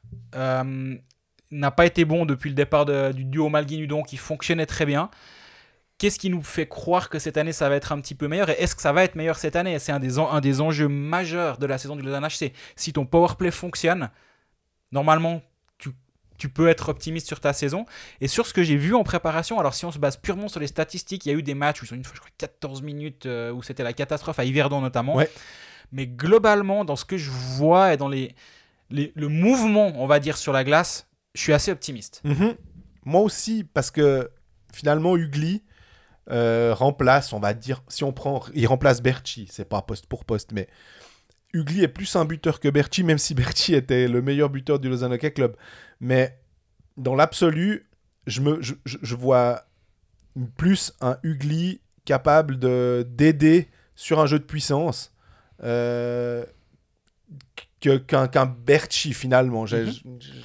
C'est un peu difficile d'expliquer que Berti, je le vois pas bien en powerplay, mais c'est si je prends le powerplay de Fribourg, je vois Motet et je me dis il faut trouver quelqu'un. Je vois Gregory Hoffman, je vois comme ça des, des joueurs euh, spécifiques sur certains, un Fazzini, où je me dis il faudrait que Lausanne puisse trouver enfin un, un, joueur comme ça. Et souvent ça rend euh, le powerplay plus létal. Mhm. Et j'attends pas mal de Kovacs aussi. Euh, Odette en, créateur, euh, il a marqué un magnifique but à, à Berne où il a désaqué un, défenseur avant de. Un défenseur, Romain Leffel. Ouais, bon, bah. Toi, tu, tu name drop les gens comme ça, mais bon, euh, très bien. Euh, bah, je, voulais le protéger, mais bon. Euh. disons, disons que quand tu es, retweeté par TSN ou je sais plus quel autre réseau. Ouais, Sportsnet, ouais. Ouais, il n'y a plus vraiment besoin de te protéger. Greg dit les termes, comme, comme on, dit aujourd'hui. Mais, mais, pas n'importe qui aussi. C'était, alors après, c'est pour la galerie. C'est un super but. Tu vois que le mec, il a, il a du hockey, il est capable de, il a de la technique je pense que lui, ce qui va être très intéressant de, pour Odette, c'est de voir à quel point il va être capable de lâcher son puck. Et sur son, le début de ce qu'on a vu de Daniel Odette à, à, Lausanne, de temps en temps, il aime un tout petit peu trop le puck. Et euh, il va falloir qu'il trouve la bonne combinaison justement avec euh, sa ligne, si on parle pas du power play, mais de la ligne. En préparation, je pense que tu as forcément remarqué, il joue avec Damien Ria et euh, Ronald Skellins en fin de préparation. De ce que j'entends, est-ce que ce qu'on m'a dit, ça va commencer comme ça, ça devrait commencer comme ça. Donc ça veut dire que la ligne Ria Fuchs C4 qui a si bien fonctionné en fin de saison dernière n'est pas reconduite. C'est totalement compréhensible parce que c'est pas parce que pendant trois mois tu as une ligne qui fonctionne que maintenant elle doit, elle doit absolument euh, avoir un, surnom et puis on doit la garder pendant les 30 prochaines années. L'idée de John Fuchs là derrière, c'est que Kane et Ria sont des joueurs qui drive the net, on va dire, qui, qui sont capables d'aller là où, là où ça fait mal, Kenin peut-être encore un peu plus que Damien Ria. Mais Même si Ria, c'est. Absolument. Mais Kenin, c'est encore davantage. Et euh, qui ont peut-être un peu moins besoin de, du puck sur la palette. Euh, Ria, c'est plutôt un finisseur. Si tu lui donnes le puck à un moment, qu'il a une ligne de tir, il va shooter. Et puis son rôle, c'est pas de porter le puck. Si tu, si tu mets un profil type Christophe Berti avec Odette, bah, là, il y a un problème. Ils se bagarrent avant la fin du match, je pense, et puis euh, ils prennent les deux cinquièmes matchs. Là, c'est pas, c'est pas le cas avec, euh, avec un. Et Kennings amène peut-être cette dimension physique autour de Daniel Odette qui n'est pas un énorme gabarit. Alors il fait 1m75 à peu près, je crois. Exactement, ce qui n'est pas du tout un souci pour, euh, pour avoir du succès dans la ligue. Demande à Marco Arcobello ce qu'il en pense. Mais du coup, cette combinaison-là, c'est ce qu'espère euh, le Lausanne HC pour euh, avoir une première ligne qui a. Première là aussi, on dit première, mais une, une, ligne qui est, qui est dominante grâce au playmaking de Daniel Odette. À voir s'il sera passer le puck au copain. Ouais, mais j'aime bien ce, finalement. avant tout, là on parle d'un trio, mais trouver un duo et le, le, côté euh, créateur-buteur qu'on pourrait avoir avec, euh, avec Jäger Ugly, qu'on pourrait avoir avec Odette Ria, euh, et qu'on peut avoir dans d'autres clubs. Euh, il faut trouver, hein, c'est un peu comme un hockey manager, il faut trouver les duos, mais là on est dans la vraie vie, et, d'avoir finalement un finisseur et puis un troisième homme plutôt de l'ombre. En général, c'est un peu comme ça qu'on construit. Mais si l'homme de l'ombre, en plus, est capable de, en plus d'être fort physiquement, d'être capable de, de, temps en temps en planter, eh ben c'est tout bonus. C'est finalement comme ça qu'on reconnaît une bonne ligne. C'est un peu, la, on va dire, l'architecture d'une ligne réussie. Le créateur, le buteur, le travailleur, tout en sachant que les trois joueurs doivent être capables de faire un petit peu de tout. Moi, dans les autres points forts que je peux voir pour le Lausanne cette saison, c'est euh, l'émergence d'un Kanyager qu'on a vu excellent en, préparation. Il a, il a, pris, je trouve qu'il a pris une dimension supplémentaire. C'était déjà le cas en fin de saison dernière, parce qu'on rappelle qu'il termine quand même avec 8 buts, 8 passes, sa saison 2021-2022, la deuxième de son contrat de 3 ans avec Lausanne. Et euh, il termine avec euh, à être sélectionné par Patrick Fischer dans le cadre élargi pour la préparation de, du championnat On était même un peu surpris d'ailleurs, on va le dire. Hein, oui, moi. Après, c'est toujours un peu la même chose. Quand tu dois choisir dans les équipes qui sont éliminées assez tôt dans la saison, as... Noah Delémont était là aussi finalement. Donc euh, ça Moi, moi j'aime bien qu'on donne, qu'on donne la chance à, des joueurs euh, assez jeunes. Et il l'avait saisi en plus cette chance, parce que vraiment il avait impressionné. Absolument. Et du coup, lui, c'est un peu la saison si ce n'est de la confirmation, parce qu'il a, il a une bonne fin de saison dernière. Playoff. Et, de, et de bons playoffs. Mais là, c'est un peu l'émergence. Et s'il arrive à jouer à un niveau supérieur à celui de la fin de saison dernière, tu te retrouves du coup avec en centre numéro 1 un Daniel Odette qui tient quand même pas mal la route. Puis après, en, on va dire en 2, tu as Jason Fuchs, en 3, tu as Ken Et là, tu commences à avoir trois lignes qui sont, qui sont pas mal. Et ça rend du coup peut-être un Corey Emerton euh, moins obligatoire à mettre sur la feuille de match. Et donc, tu peux avoir ton Salomeki qui vient sur une 3-4 3 ou 4 ligne et qui fait un peu le, sale boulot, on va dire, à, cet endroit-là. Mais pour ça, il faut que Kenyager fasse encore un pas vers l'avant. La ligne qui, qui forme avec Raffle et Ugly fonctionne très très bien parce qu'on n'a encore pas parlé de, de Raffle depuis qu'on on parle du Lausanne HC. Après, on n'est pas obligé de citer le contingent de toutes les équipes tout le temps non plus. Mais quand même, c'est une, une grosse addition pour Lausanne cette saison. Et euh, ça, c'est une belle troisième ligne. Si c'est à numéro 3, admettons que la 2, soit celle autour de C4 et la. Pas autour parce qu'il est à l'aile, mais bref. La 2 avec C4, la 1 avec Odette ça te fait une superbe troisième ligne. Et c'est cette profondeur-là que peut amener un Kanyager justement sur une troisième ligne et une qualité sur une troisième ligne qui peut faire en sorte que Lausanne a un contingent très riche et très profond en étant un petit peu moins excessif qu'il ne l'a été, on va dire, en début de l'été, parce qu'il y avait six lignes à un moment, on en rigolait, on va dire. Il reste encore peut-être un petit peu trop de joueurs, mais on leur fait confiance pour remplacer un ou deux à gauche à droite. Ils viennent de le faire avec Guillaume Maillard, d'ailleurs, qui peut revenir à tout, moment du côté de Lausanne. Mais euh, Guillaume Maillard, il faut qu'il joue. Donc euh, c'est complètement logique de, l'envoyer là-bas. Je pense que Douai euh, et Allemande pourraient aussi, à terme, aller voir ailleurs comment ça se passe. J'ai pas d'informations comme ça. Allez voir ailleurs si j'y suis. Voilà. Mais toujours, tout ça pour dire, dans les, dans les, pour moi, dans les points forts, il y a, il y a Ken et c'est en train de devenir un point fort de NHC. Fin de contrat, il va être très demandé, Ken dans pas très longtemps. Surtout que Sandro Schmitt a signé. Donc des centres suisses talentueux D'ailleurs, c'est ce que je disais à, un moment avec Svoboda. Il m'a dit euh, euh, Jager, Ken Jager. Et puis je lui dis, euh, enfin, il me dit Jager. Puis je dis, mais attention, Jager, il y a Romir. Faut, il s'est marré et tout. J'ai réussi à faire une blague. Donc, il faudra voir. Pour moi, Glauser, il a encore une, un peu de contrat, mais. Il vient de re-signer. Il a signé en cours saison dernière, Glauser. Pour deux ans, hein, c'est ça plus, ouais. ouais. Il faut vraiment, bah, Jaeger, c'est un peu le là où on attend euh, Soboda, qui, ils, ont, ils ont fait le pari. Là, c'est tout à leur crédit de dire bah, on, a cru en Ken Yeager au début. On espère qu'on va pouvoir le garder finalement parce que euh, même si tu disais c'est plus simple avec six étrangers, tu, peux remplacer quand même. D'avoir un centre suisse qui te permet d'avoir peut-être un ailier buteur, qui est une denrée rare en Suisse, d'avoir des buteurs suisses euh, dans les jeunes, c'est plus compliqué. Euh, les Brunner qui sont des buteurs, ils prennent de l'âge. Certains, c'est vraiment. Euh, puis les autres, en fait, ils sont dans des équipes et ils ont des gros contrats. Donc tu ne peux pas aller les chercher comme ça sur le marché des transferts. Donc quand tu en as un, eh ben, tu le gardes. Donc j'espère vraiment que ça, va être le cas. Tu as mentionné Raffle à part ça Alors surtout, je termine juste sur les contrats. Surtout que c'est le dernier gros contrat expirant du Lausanne HC actuellement. Parce que les autres expirants, c'est Krakoskas, Meno, Stéphane, euh, Virgile Thévaux et Victor Östlund. Donc c'est le seul chantier du Lausanne HC. Ouais. Est-ce qu'ils nous font le coup de l'annonce à quelques heures du début de saison de la prolongation de, de ou pas? Disons, s'il entame la saison sans contrat, on pourra se poser des questions. Actuellement, pour moi, on ne s'en pose pas. Pour moi, je, peux tout à fait imaginer Jaeger à Lausanne toujours la saison d'après. Mhm. Euh, s'il entame la saison sans contrat, on se posera la question. Je voulais revenir sur. Euh, tu parlais du powerplay. On a, on a aussi. On parlait des tu as évoqué les situations spéciales contre Gauthieron en disant Oui, aussi le, le powerplay de, de Gauthieron était bon, mais le boxplay de Lausanne, Raffle pourrait être aussi une solution. Visiblement, de ce que disait Svoboda, c'était il a parlé de Raffle, euh, le, terme qui est venu, c'est leadership. Donc, et, toi, tu l'as. J'étais à côté de toi, je, faisais de, l'interview de Daniel Odette pendant que toi, tu t'occupais de euh, Michael Raffle. Je crois que tu avais, fait un article et tu avais eu un bon contact et il t'avait semblé être un joueur tout à fait intéressant il a l'air d'être, ça a l'air d'être un, gars qui est, un leader naturel finalement, sans euh, marquer 53 000 buts. Mais à Dallas, il était parmi les très très bons attaquants défensifs de NHL. Voilà, on, va s'attendre à ce qu'il ait finalement un peu plus de rôle offensif, mais quand même s'il peut amener quelque chose défensivement, je pense que Lausanne va pas être mécontent. Absolument. Moi, je pense que j'ai eu un bon contact parce qu'on a parlé allemand. Je pense que toutes les années à Dallas, à Philadelphie, euh, les journalistes qui lui parlaient en allemand, je pense qu'ils ne devaient pas courir les, les, rues. Au téléphone depuis l'autre. Alors, ça, ça, oui. Bah, c'est toujours un peu la même chose avec ces joueurs qui viennent d'Amérique du Nord et euh, qui n'étaient pas euh, des joueurs à 40 points en Amérique du Nord. Et il n'y en a pas beaucoup qui viennent en Europe des, des comme ça. C'est est-ce que est-ce qu'ils vont être capables d'endosser un rôle euh, offensif différent en venant en Suisse?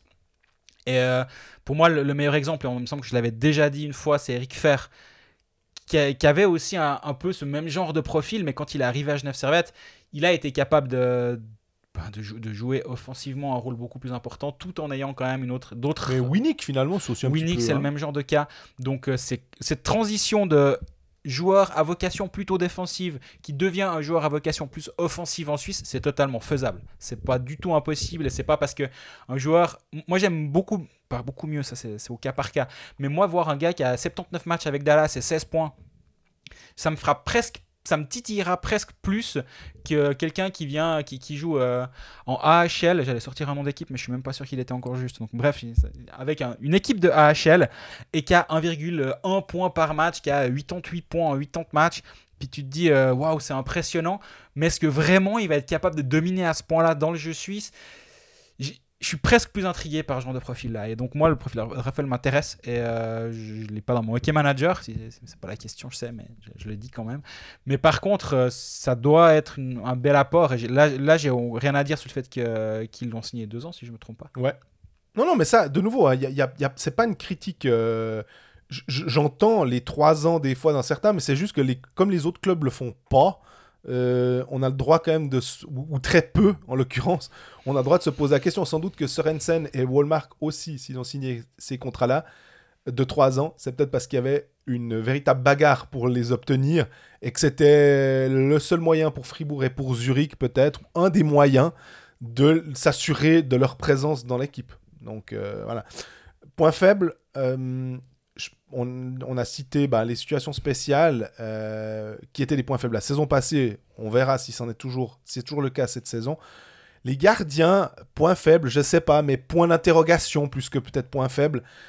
Poulenov, 5 ans, souvent blessé. Euh, J'espère qu'on fait confiance à Christophe Baluet, qui c'est un, gardien qui a souvent dû défendre des cages euh, d'équipes de bas de classement. Là, il aura quand même une grosse défensive devant lui. Donc, normalement, il va faire face à moins de shoots. Il pourra se concentrer sur le truc. Tobias Stéphane, il arrive quand même un petit peu en bout de course. Tu, citais les contrats expirants. Son nom est, sorti, notamment. Je pense que maintenant, il va gentiment signer des contrats d'une année, en, d'une année en une année. Euh, savoir s'il continue, c'est toujours assez euh, positif d'avoir un Tobias euh, dans le, je pense, dans le vestiaire pour encadrer un jeune gardien, on va dire un, tu as de l'expérience avec Tobias Stéphane. force de l'âge. Voilà. Tu, tu, sais ce que tu as, donc toujours positif. Maintenant, voilà. Euh, est-ce que euh, si Lausanne arrive à aller en playoff, est-ce que, euh, suivant comment ça se passe, est-ce qu'un gardien, une licence étrangère peut être activé? Je pense que maintenant, il n'y a aucun club avec des gardiens suisses qui doit écarter cette possibilité éventuellement de se dire ouais bon ben il y a machin qui est sur le comme euh, Yambri avec Juvonen en fin de saison, ah bah il est disponible, ben je le prends lui quoi. Oui, et surtout que, bah, comme on disait avant, peut-être que dans tes attaquants étrangers, vu que tu n'as pas de défenseur étranger, d'avoir un gardien étranger, c'est ton deuxième défenseur, on va dire. Et donc ton Salomaki peut sortir de l'alignement assez facilement sans que, sans que ça dérègle toute ton équipe. Et euh, moi, je peux tout à fait voir ça à terme. Tu dis très justement, euh, c'est un gardien qui a par le passé eu deux, trois problèmes de santé, qui a été fragile. Il a que 29 matchs la saison dernière. Et en plus, il n'a pas des matchs, il a pas des statistiques de qualité. On, on tempère immédiatement. Il était à Langnau, une équipe de Langnau qui était. Euh, plus Wine Sellers, en l'occurrence. voilà, alors en plus, c'était encore ça de plus compliqué. Euh, mais il finit à 3,51 buts encaissés par match et 90% pile d'arrêt pas des bonnes stats, mais finalement ça, je j'ai pas de problème avec ça parce que à aucun moment j'ai l'impression d'avoir vu un match de Langnau puis je me dis mais quel passoire devant son filet machin, euh, c'est pour ça que Langnau perd. Non, ils perdent parce qu'ils se faisaient euh, dominer tous les soirs et puis ils prenaient plein de buts, plein de shoots et puis comme tu l'as dit très justement, là à Lausanne ne sera pas la même chose. Et finalement le, le point que je pourrais voir pour lui, c'est de passer justement d'une euh, d'une situation où il était canardé tous les soirs à une situation où peut-être qu'à la place de 42 shoots, tu n'en as que 19, 21 ou que sais-je et de rester dans le rythme durant toute la rencontre. Et euh, ça, je me rappelle, mais alors ça, ça date. C'est à une époque où euh, j'avais encore vaguement, euh, je suivais encore vaguement la NHL plus que maintenant, où Luongo était passé de, était passé à Vancouver, une mhm. bonne équipe de Vancouver en provenance de, je dirais Florida, des Panthers de la Floride. S'il te plaît, on a un podcast francophone. de, de, Florida. Et il avait justement, j'avais lu une interview comme quoi il disait que ben, c'est un peu compliqué parce que tu n'as peut-être peut que deux, trois séquences très chaudes durant un match et t'as pas le droit à l'erreur. Par contre, que si, si, tu te prends 53 shoots, ça va être logique que tu en encaisses 3 ou 4.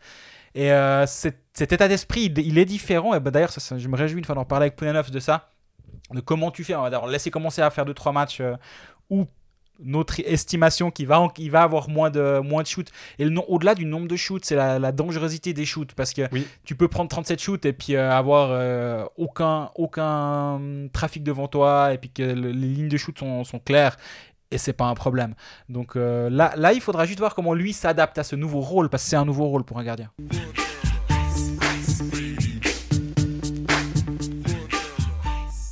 On enchaîne bien euh, on l'a dit avant euh, pour la partie Lausanne, mais on le répète si jamais, donc prêter, Lausanne a prêté Guillaume Maillard parce que euh, Bien fait face à, des petits problèmes de contingent, pas mal de blessés, mais finalement, en lisant le journal du Jura, on se rend compte que parmi les, joueurs qui seront pas là, c'est Kunti et Froidevaux, que finalement Gaëtan Assela, que Victor Levella, que Damien Brunner est là. Bon, ben c'est qu'on a tiré la sonnette d'alarme, on a, dit oh là là, oh là là, on a peur, puis finalement on a une sorte de petite euh, roue de secours en, la personne de Guillaume Maillard non, je pense qu'effectivement, ils, ils sont un petit peu inquiétés. Puis moi, je peux imaginer que ça doit pas être quelque chose qui doit coûter grand-chose à bien comme, euh, comme assurance. Mais euh, avec Kunti absent, tu as quand même besoin de, renforcer les, centres.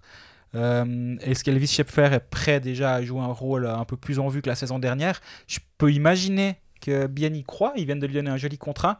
Petit point hockey manager au passage, parce qu'on n'est pas comme ça. Il est à deux d'un hockey manager.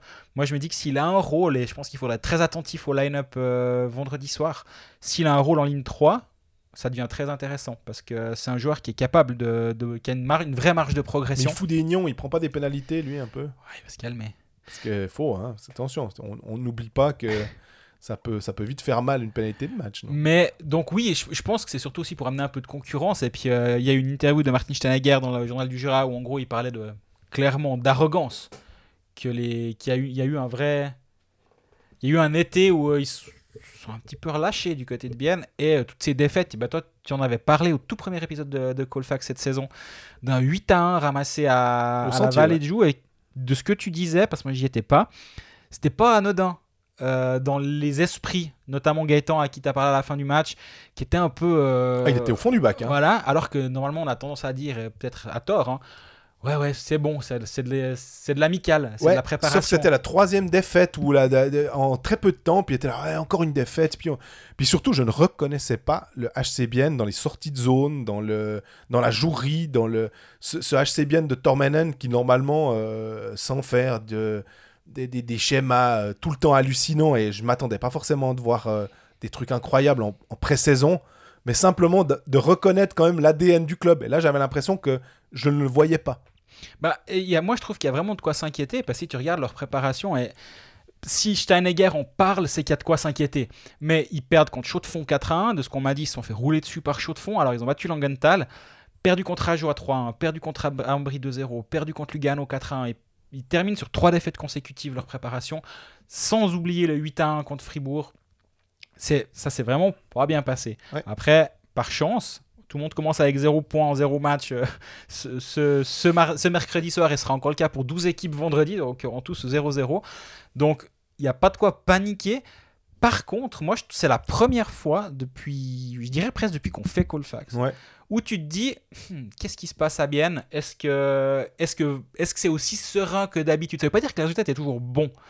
Mais là, c'est la première fois où je me dis ouais, je, suis un petit peu à, branler la tête en, en, parlant d'eux. C'est vrai que tu, tu, relevais souvent que en fait, même quand il y avait une série de défaites, on n'avait jamais trop peur pour eux parce qu'on savait qu'ils ils allaient pas activer le bouton euh, le, le panic mode en fait. C'était ils, étaient assez tranquilles en se disant bah voilà. Mais là pour que Martin Schneider sorte dans les médias pour taper un peu du poing sur la table hein, ça va pas qu'il il, utilise finalement un peu le côté Christian Dubé euh, qu'il active ce levier là euh, c'est rare. On, on, connaissait pas ça. Et on a mentionné aussi dans l'épisode de, la semaine dernière avec euh, Geoffrey et, Roland on se disait Tormenan est-ce que la, la, ce qui est-ce qu'il est en danger finalement? Bah, On a l'impression que c'est pas aussi serein que oui, on pourrait admettre que si ça se passe pas euh, très bien en début de saison, et aura bien en général, ça se passe bien en début de saison, ce qui permet de mettre des points au chaud. Donc mhm. si ça se passe pas comme ça, puis si tout d'un coup ils, sont dans une situation où ils sont autour de la dixième place, et puis que ça s'englue un peu, un peu comme Berne l'année passée, possible que du côté de, du directoire biennois, on se dise bon ben on est désolé Anti, même euh, on, on t'a soutenu tout le long, mais là, il faut qu'on change quelque chose. c'est loin d'être euh, d'être impossible selon moi. J'hésitais à faire un article justement sur euh, les, le, comment dire, le, top 14 des, des coachs qui sera le premier viré. Puis après, je me suis dit que parler du travail des gens comme ça, c'était pas forcément toujours très, très glorieux. Donc je me suis ravisé, mais j'avais fait mon classement et euh, je pense que euh, il était assez bien placé parce que bah, parce qu'il y, y, a tout pointe dans une direction où tu dis mais finalement c'est pour, euh, directement contre-argumenter c'est sur la glace que ça va se passer. Puis si les résultats sont là, ben, en fait, euh, les, les, coachs qui sont en danger, c'est ceux qui n'auront pas des bons résultats. Donc, euh, oui, mais il est là depuis un bon moment maintenant, hein, je crois depuis 2017. Donc mhm. forcément, la lassitude qu'il peut y avoir avec euh, s'installer avec certains coachs, la lassitude du discours, même si on disait qu'il était, il était à tel point génial, et euh, il a eu une année où il n'était pas là et qu'il était remplacé par la Sonnenberger, on se rappelle, parce qu'il y a eu euh, ces, histoires avec le cancer qu'il a soigné et tout. Donc maintenant, tout va bien, c'est tant mieux et on est vraiment très très content pour lui. Mais ça n'empêche pas qu'à un moment, le discours, voilà, euh, ce qui pouvait être un point fort à Bienne pourrait devenir un point faible finalement. Et d'ailleurs, les points forts de ce HC Bienne, belle transition. on parlait de stagnation plutôt que de stabilité. Euh, moi, je pense que les, points forts, enfin quand même le contingent, je trouve que c'est un beau contingent. Il n'y a, pas grand-chose à... Je trouve qu'il est bien construit. Et là aussi, quand ils vont chercher euh, Jesper Olofsson, euh, on, l'a souvent mentionné, tu l'as aussi écrit, s'il n'y avait pas eu cette histoire de l'Ukraine, de la KHL et tout, à Jesper Olofsson, on aurait dit super transfert. Maintenant, on dit bon transfert. On a un peu parce qu'il y en a eu d'autres avant eux. Mais par contre, on peut aussi dire que on bave devant les Granlund, devant les Artikainen, devant les Lettonen, mais on les a jamais vus jouer en Suisse. Mhm. Euh, Jesper Lofsson, on l'a vu jouer à Berne, on l'a vu jouer à Langnau. Maintenant, même s'il il n'a pas fait une saison, euh, on va dire, euh, complète, où il était dominant de septembre à mars, à un moment, il marchait quand même sur la flotte. Oui, ça tournait autour de lui. Oui, c'était lui la focale de l'attaque de Langdon. En plus, comme ça marchait bien, on avait tendance à lui donner plus de puck que de raison parce que euh, bah, il avait la, la, canne chaude. Bah, en, en, pré-saison, il me semble qu'il est pas si mal que ça, non, aussi sur le powerplay. Euh, un powerplay où tu peux avoir du Rayala et du, et du Olofsson je me fais pas trop trop de soucis quand même. Je, trouve que et l'œuvre derrière. Là aussi, en fait, on n'a on pas arrêté de louer ces joueurs la, saison passée en disant Löw il sait tout faire. Löw c'est pas pas forcément un, un, Gunderson sur le power play, mais il est quand même il, fait tout tout juste. Il fait rien de faux. On a quand même toujours Radgeb, on a quand même un Yakovenko aussi qui est, qui est là. Euh, on a Delémont derrière. Ils ont une toute cette jeunesse. Alors ça, m'embêtait un petit peu quand tu disais euh, les blessés puis qu'on va chercher Maillard alors qu'il y a Beglieri, alors qu'il y a Berchi, même si je sais que c'est très très difficile de les lancer comme ça et qu'on peut pas lancer 5 euh, cinq jeunes euh, dans un dans le grand bain parce qu'on sait qu'ils vont se ramasser.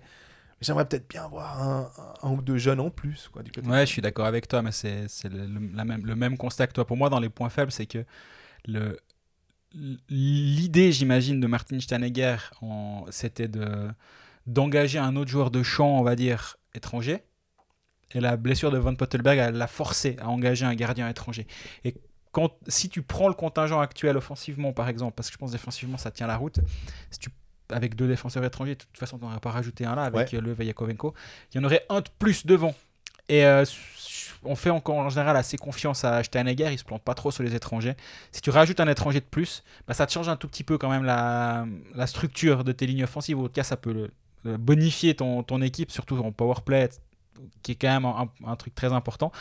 Et en ayant dû engager cette à la place, pas à la place, mais pour, pallier la blessure de, de Van Pottelberg, ça, ça, donne une cartouche de moins à, à Antti euh, offensivement. Et à mon avis, là, il y a peut-être un petit manque on parlait point fort, point faible. Moi, là, à c'est aussi le terme point d'interrogation, finalement, c'est oui, euh, Damien Brunner est, super, oui, Luca Kunti est super et tout. Ils prennent aussi un petit peu de l'âge, et je pense plus à Brunner qu'à Kunti, puisqu'il est un petit peu plus âgé. Il est de 8 ans de 6, Brunner. Je pense qu'il a, toujours du hockey, hein. il, a, il a toujours euh, une quarantaine de points sur sa palette, mais ça va aller peut-être un petit peu en diminuant. Donc, ça, ça va de pair avec ce que tu dis. Si peut-être tu peux le descendre un peu dans l'alignement et, le faire jouer contre une autre ligne, bah, ça peut être euh, euh, plus favorable pour Bien. Mais la, la ligne Brunner, Kunti, Kunsley, normalement, qui est un peu. Euh, qui devrait pas commencer, du coup. En plus, c'est ça. Kunti ne sera pas là. Ça, c'est aussi un petit peu un souci. Elle est coulée un peu dans le béton et normalement, cette ligne on peut s'appuyer dessus. Elle mhm. on sait qu'elle est, elle, est valable. Alors, il faudra peut-être faire appel à Salinen, il faudra peut-être faire appel à. Enfin, il y a qui a Luca mais ça c'est un ailier, mais pour remplacer un centre, c'est vrai que c'est là où on se dit que c'est difficile. On attend aussi beaucoup de Gaëtan Haas. Euh, tu, mentionnais l'interview que j'avais fait avec lui à, la fin de, du match contre, euh, contre Fribourg en préparation. On, il sait qu'il n'a pas besoin, a pas besoin d'avoir euh, Jean-Fred qui vient lui dire ah l'ère Gaëtan Haas à Bienne saison 2, bah ouais, il, me disait 6 goals, c'est clairement pas assez. C'est, je suis pas un buteur, donc je m'attends pas à en, planter 20. Mais il y a un écart entre 20 euh, et 6, et il, me disait, mais moi à Berne, normalement, enfin, c'est, des saisons passées, même à Bienne, j'étais toujours aux alentours à peu près une quinzaine, euh, ou entre 10 et 15. Et ça, il sait qu'il est attendu, mais je me fais là non plus pas franchement de soucis. Euh, Gaëtan As va rebondir, c'est clair. Tu penses qu'on est un peu trop euh, inquiet que de raison? Hmm. C'est. Le niveau. Peut-être que comme le niveau de la ligue est monté, en fait, c'est peut-être ça qui nous fait inconsciemment se penser que il y a peut-être un souci. Pas que Bien est, plus faible, mais que les autres sont un petit peu plus forts. Que Lugano, finalement, qui fait les pré-playoffs, bah, c'est bien renforcé. Donc, Lugano passe peut-être devant Bien. Berne, qui a fait beaucoup d'efforts financièrement aussi, qui était largué, qui était 11e la saison passée, ah, finalement, ils sont quand même. Sven Berchi, euh, hein, tous ces renforts, Baumgartner et tout. On se dit, eh, ils passent peut-être devant. Lausanne, qui était à ça de Bienne, 7e, 6e, ça aurait sans doute passé avec un ou deux matchs en plus euh, enlevés à cause du Covid. Bah, Lausanne aussi, peut-être. Davos, peut-être aussi. Mais et finalement, c'est que les autres sont, sont plus forts et que Bienne bouge. On parlait de stagnation, c'est mhm. peut-être ça en fait. C'est qu'ils bougent pas trop. Ils sont toujours bons, mais les autres sont un peu meilleurs. Et c'est peut-être eux qui subissent le plus dans nos analyses ce fait-là. Et du coup, bah, si on doit parler, on, est en train de faire des pronostics sans, le dire. Tu le fais sous couvert de parler des autres clubs, mais tu les vois où? Je les vois peut-être entre la 9e et la 10e place. Si je suis logique avec voilà, ce qui est dit, euh, tout en sachant que ces places, on va dire, pour moi, entre les 4 et 10, il peut y avoir tellement de changements. Euh, c'était plus facile avec les 8, je trouve, de, se dire, et on se plantait souvent sur un club. Là, avec ces pré-playoffs, finalement, tu te dis, il faut, vraiment faire le pingouin pour finir 11e. C'est vrai que pingouin avec bien, en plus, je pas pensé tout de suite, mais il faut vraiment être, faire pas exprès, mais avec les trois clubs, on va dire Cloton, Langnau et, et Ajoie, et ça se joue avec un un peu à la limite, Rappersville, on verra. Mais voilà, je trouve que ça se situe un peu là. Ouais, pour moi, ils sont aussi un petit peu euh, descendus d'un tiers, on va dire, dans le, dans, mon classement imaginé. Moi, je les ai mis dixième dans mes pronostics qui, qui paraîtront. Je fais un club par club depuis ce, mercredi après-midi et euh, mes pronostics finaux. Je pense que le championnat peut commencer ce mercredi soir sans qu'il y ait mon pronostic. Ça va aller, je, suis sûr. Et moi, je le sors, je vendredi parce que je me suis dit qu'il fallait attendre un petit peu. Donc, euh, bien est dixième pour moi et euh, justement parce que les autres sont plus forts et bien est un petit peu, un petit peu stagné.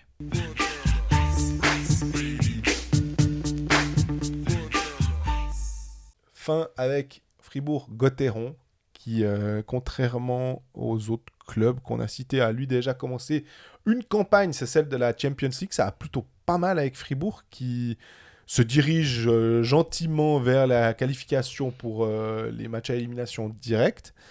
c'est pas encore, je crois, fait mathématiquement, mais c'est en bonne voie et c'est tout ça de prix. En fait, on l'avait dit aussi, c'est cette Champions League d'y arriver, euh, les quatre matchs qui sont avant que le championnat commence. Mhm. Si tu arrives à mettre les points aux choses, qu'ont réussi à faire euh, deux équipes, euh, en tout cas Zug et je crois Zurich aussi, c'est bien pratique. D'abord, c'est pas loin aussi. Voilà. Ah, il y a juste Rapperswil qui est un peu décroché. Après, t'es tranquille. C'est les matchs qui viennent en octobre, les deux derniers qui restent. Si ça se trouve, tu peux encore les laisser un peu filer, puis donner du temps de jeu à d'autres, soigner quelques bobos. Et des bobos à, à Fribourg, alors il y en a un qui nous embête, c'est Marcus Sorensen, parce qu'on l'a vu en préparation, notamment euh, bah, lors de cette victoire 8 à 1. Ouais, j'étais pas présent. C'est vieux, hein. Tu l'avais trouvé très bon. Hein. Ouais, j'avais trouvé très très bon, euh, mais, mais ça remonte maintenant.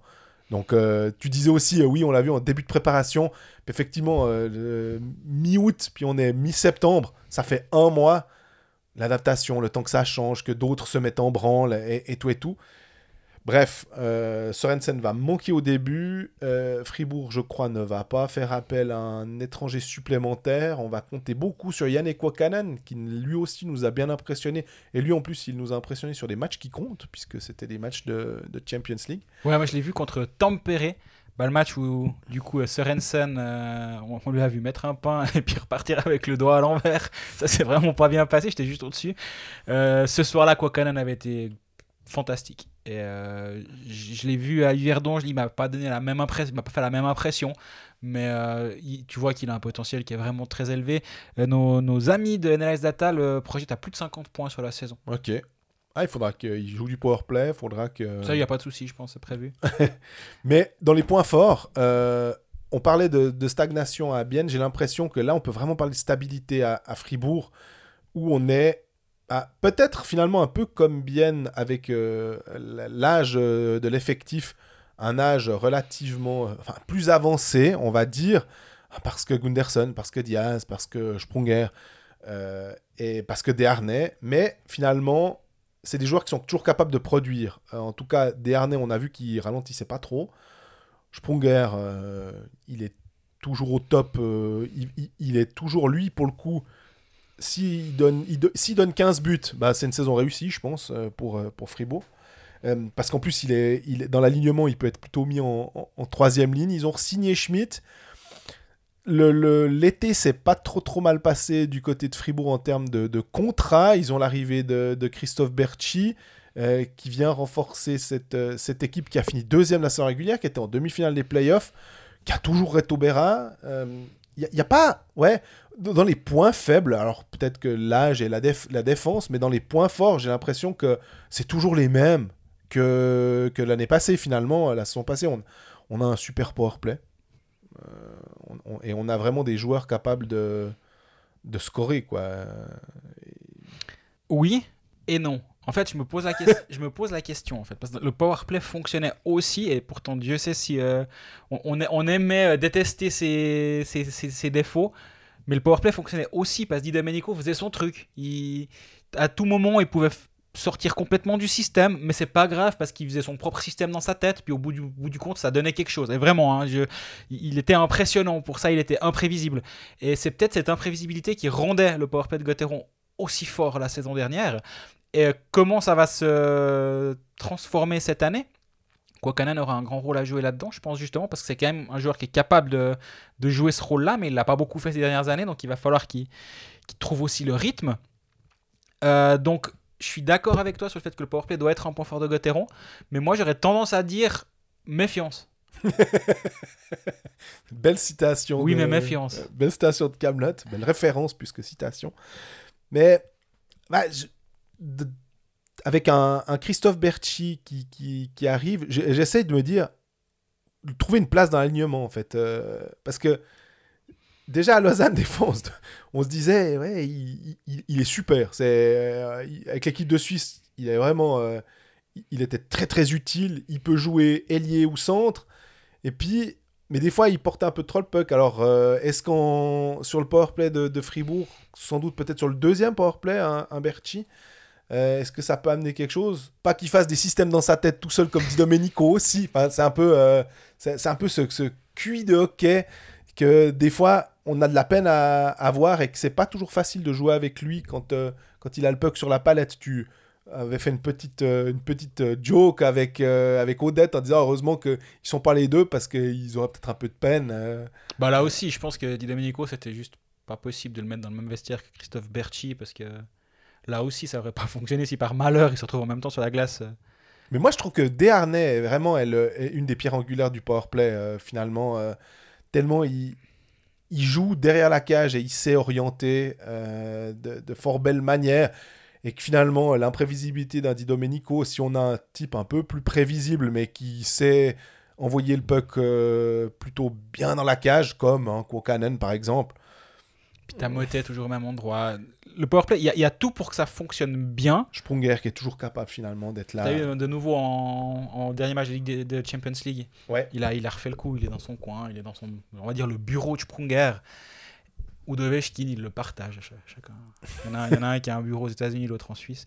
Et euh, il, se partage ce coin-là. Et puis, moi, si tu lui mets bug dans des bonnes conditions, il, va savoir quoi faire derrière.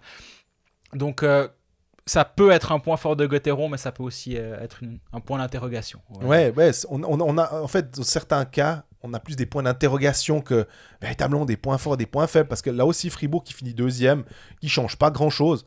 Des points faibles où tu te dis des points moins forts, on va dire. Euh, effectivement, alors, Diaz, euh, Gunderson, je mentionnais les âges.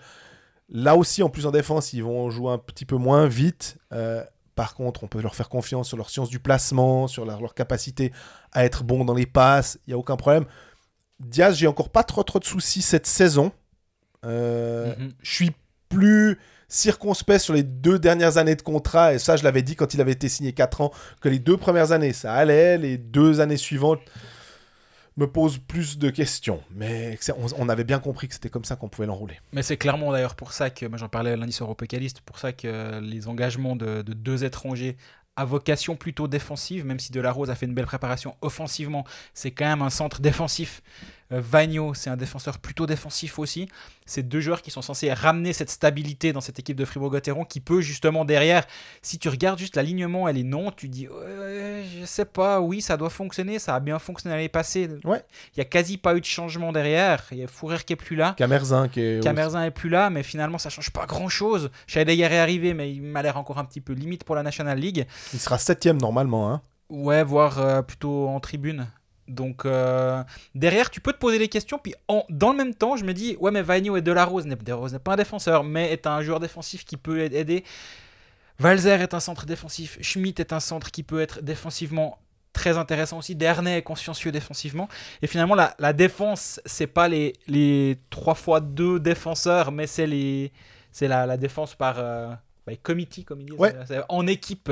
Et euh, le système défensif, en tout cas, fonctionne très bien sur la Ligue des Champions. Gauthieron prend quasi pas un but. Donc, euh, plus facile aussi quand on arrête au Béra. Mais... Ouais, tu peux quand même perdre un 0, même si t'as quasi pas pris un but, tu peux quand même perdre le match comme contre Stavanger, euh, le match à domicile. Mais derrière, ils font deux matchs, euh, un à Tampere, un à, Stavanger, et ils, font blanc, ils sont blanchis deux fois, une fois Béra, une fois Connor Hughes. Donc visiblement, le système défensif est en place. comme tu dis, l'âge, ben, c'est un peu comme à Bienne tant que tout le monde euh, garde, maintient son niveau à élevé, il n'y a pas de problème. Si tout le monde tombe en même temps euh, et, arrive enfin, à un, dégringolade dans son niveau de jeu en même temps, là tu peux avoir un gros problème. Mais y a pas, pour, moi, il n'y a pas de signe avant-coureur pour l'instant. Hmm, le pronostic qu'on peut faire pour euh, cette équipe? Moi, je l'ai je les ai mis 6 dans mes pronostics quand on les a donnés euh, à Rolonguet il y a deux semaines euh, pour les pécalistes, en me disant c'est 6 ou 7 ou 8, c'est par là. Et euh, je me suis dit, ouais, bah, entre nous tous, il y en a bien un qui va les mettre en bas ou deux. Donc, puis finalement, on s'est retrouvé à tous les avoir mis dans le top 6, qui me semble être un tout petit peu haut d'avoir une unanimité sur Fribourg-Gotteron dans le top 6. Mais 6, 7, 8, ouais, c'est dans, ces eaux-là. L'année passée, on disait déjà ça, puis ils ont fini ben, quasi, quasi leader du championnat. Ils étaient leader à une bonne partie du championnat pour finir deuxième. Est-ce que est-ce qu'on doit on recommet là, on commet une nouvelle fois l'erreur de, les sous-estimer, tu penses? Hmm. Non, je pense qu'on les on les sous-estime pas dans la mesure où euh, bah on peut pas parler de stabilité, puis de vanter les, mérites, puis de dire que Christian Dubé choisit bien ses étrangers pour aller euh, pour matcher dans son système.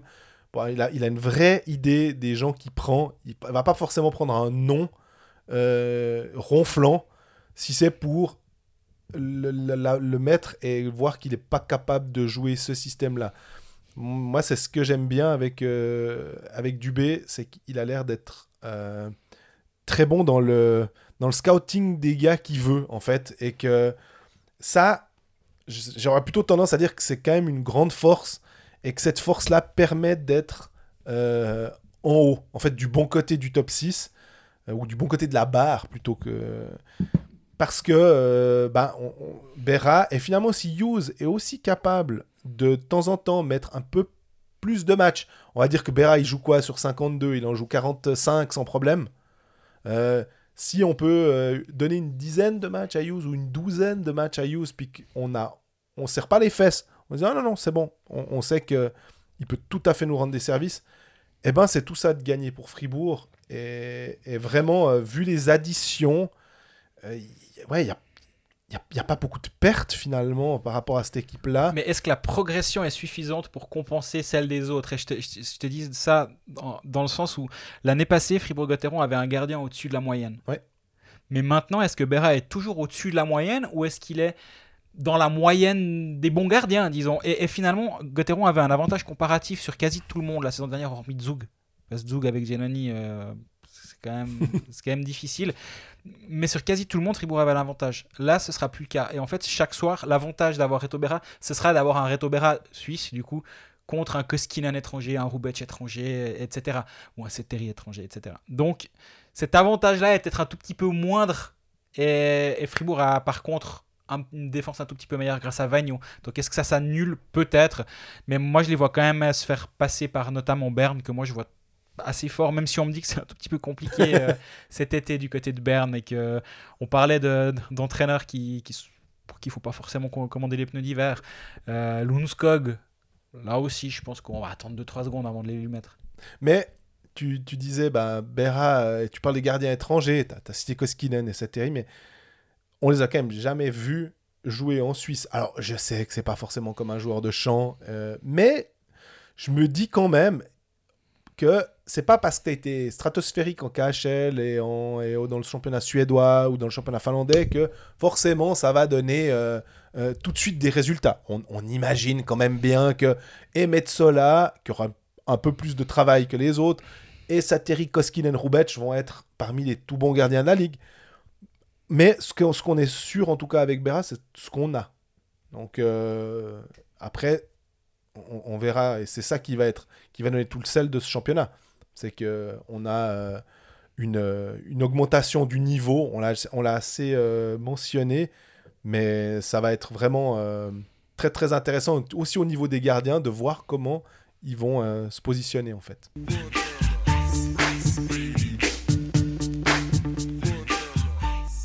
On est au terme de cet épisode numéro 4 de la saison de, j'allais dire de K-Manager, de Colfax. Euh, si Michael Trigo veut bien rentrer de, de, ces pays lointains, puis on pourra faire un épisode. En attendant, justement, faites vos line-up pour ce soir. C'est mercredi soir si vous l'écoutez avant euh, le début du match. Que des joueurs de et de Zurich, parce que demain vous pouvez tout changer à nouveau, comme on l'a déjà expliqué. C'est gratos. c'est jamais, jamais perdu de le, de le rappeler. Euh, d'ici la semaine prochaine, on aura enfin des choses euh, concrètes sur quoi discuter et pas juste faire des théories, même si on aime très bien, on aime vraiment faire ça. Bah, n'hésitez pas à nous poser vos questions et si vous nous croisez sur une patinoire, à nous dire bonjour, ça fait toujours plaisir. Ou à nous dire merde aussi. N'hésitez pas à dire des trucs. Et euh, bah, d'ici la semaine prochaine, portez-vous bien et profitez bien de ces premiers matchs. À bientôt.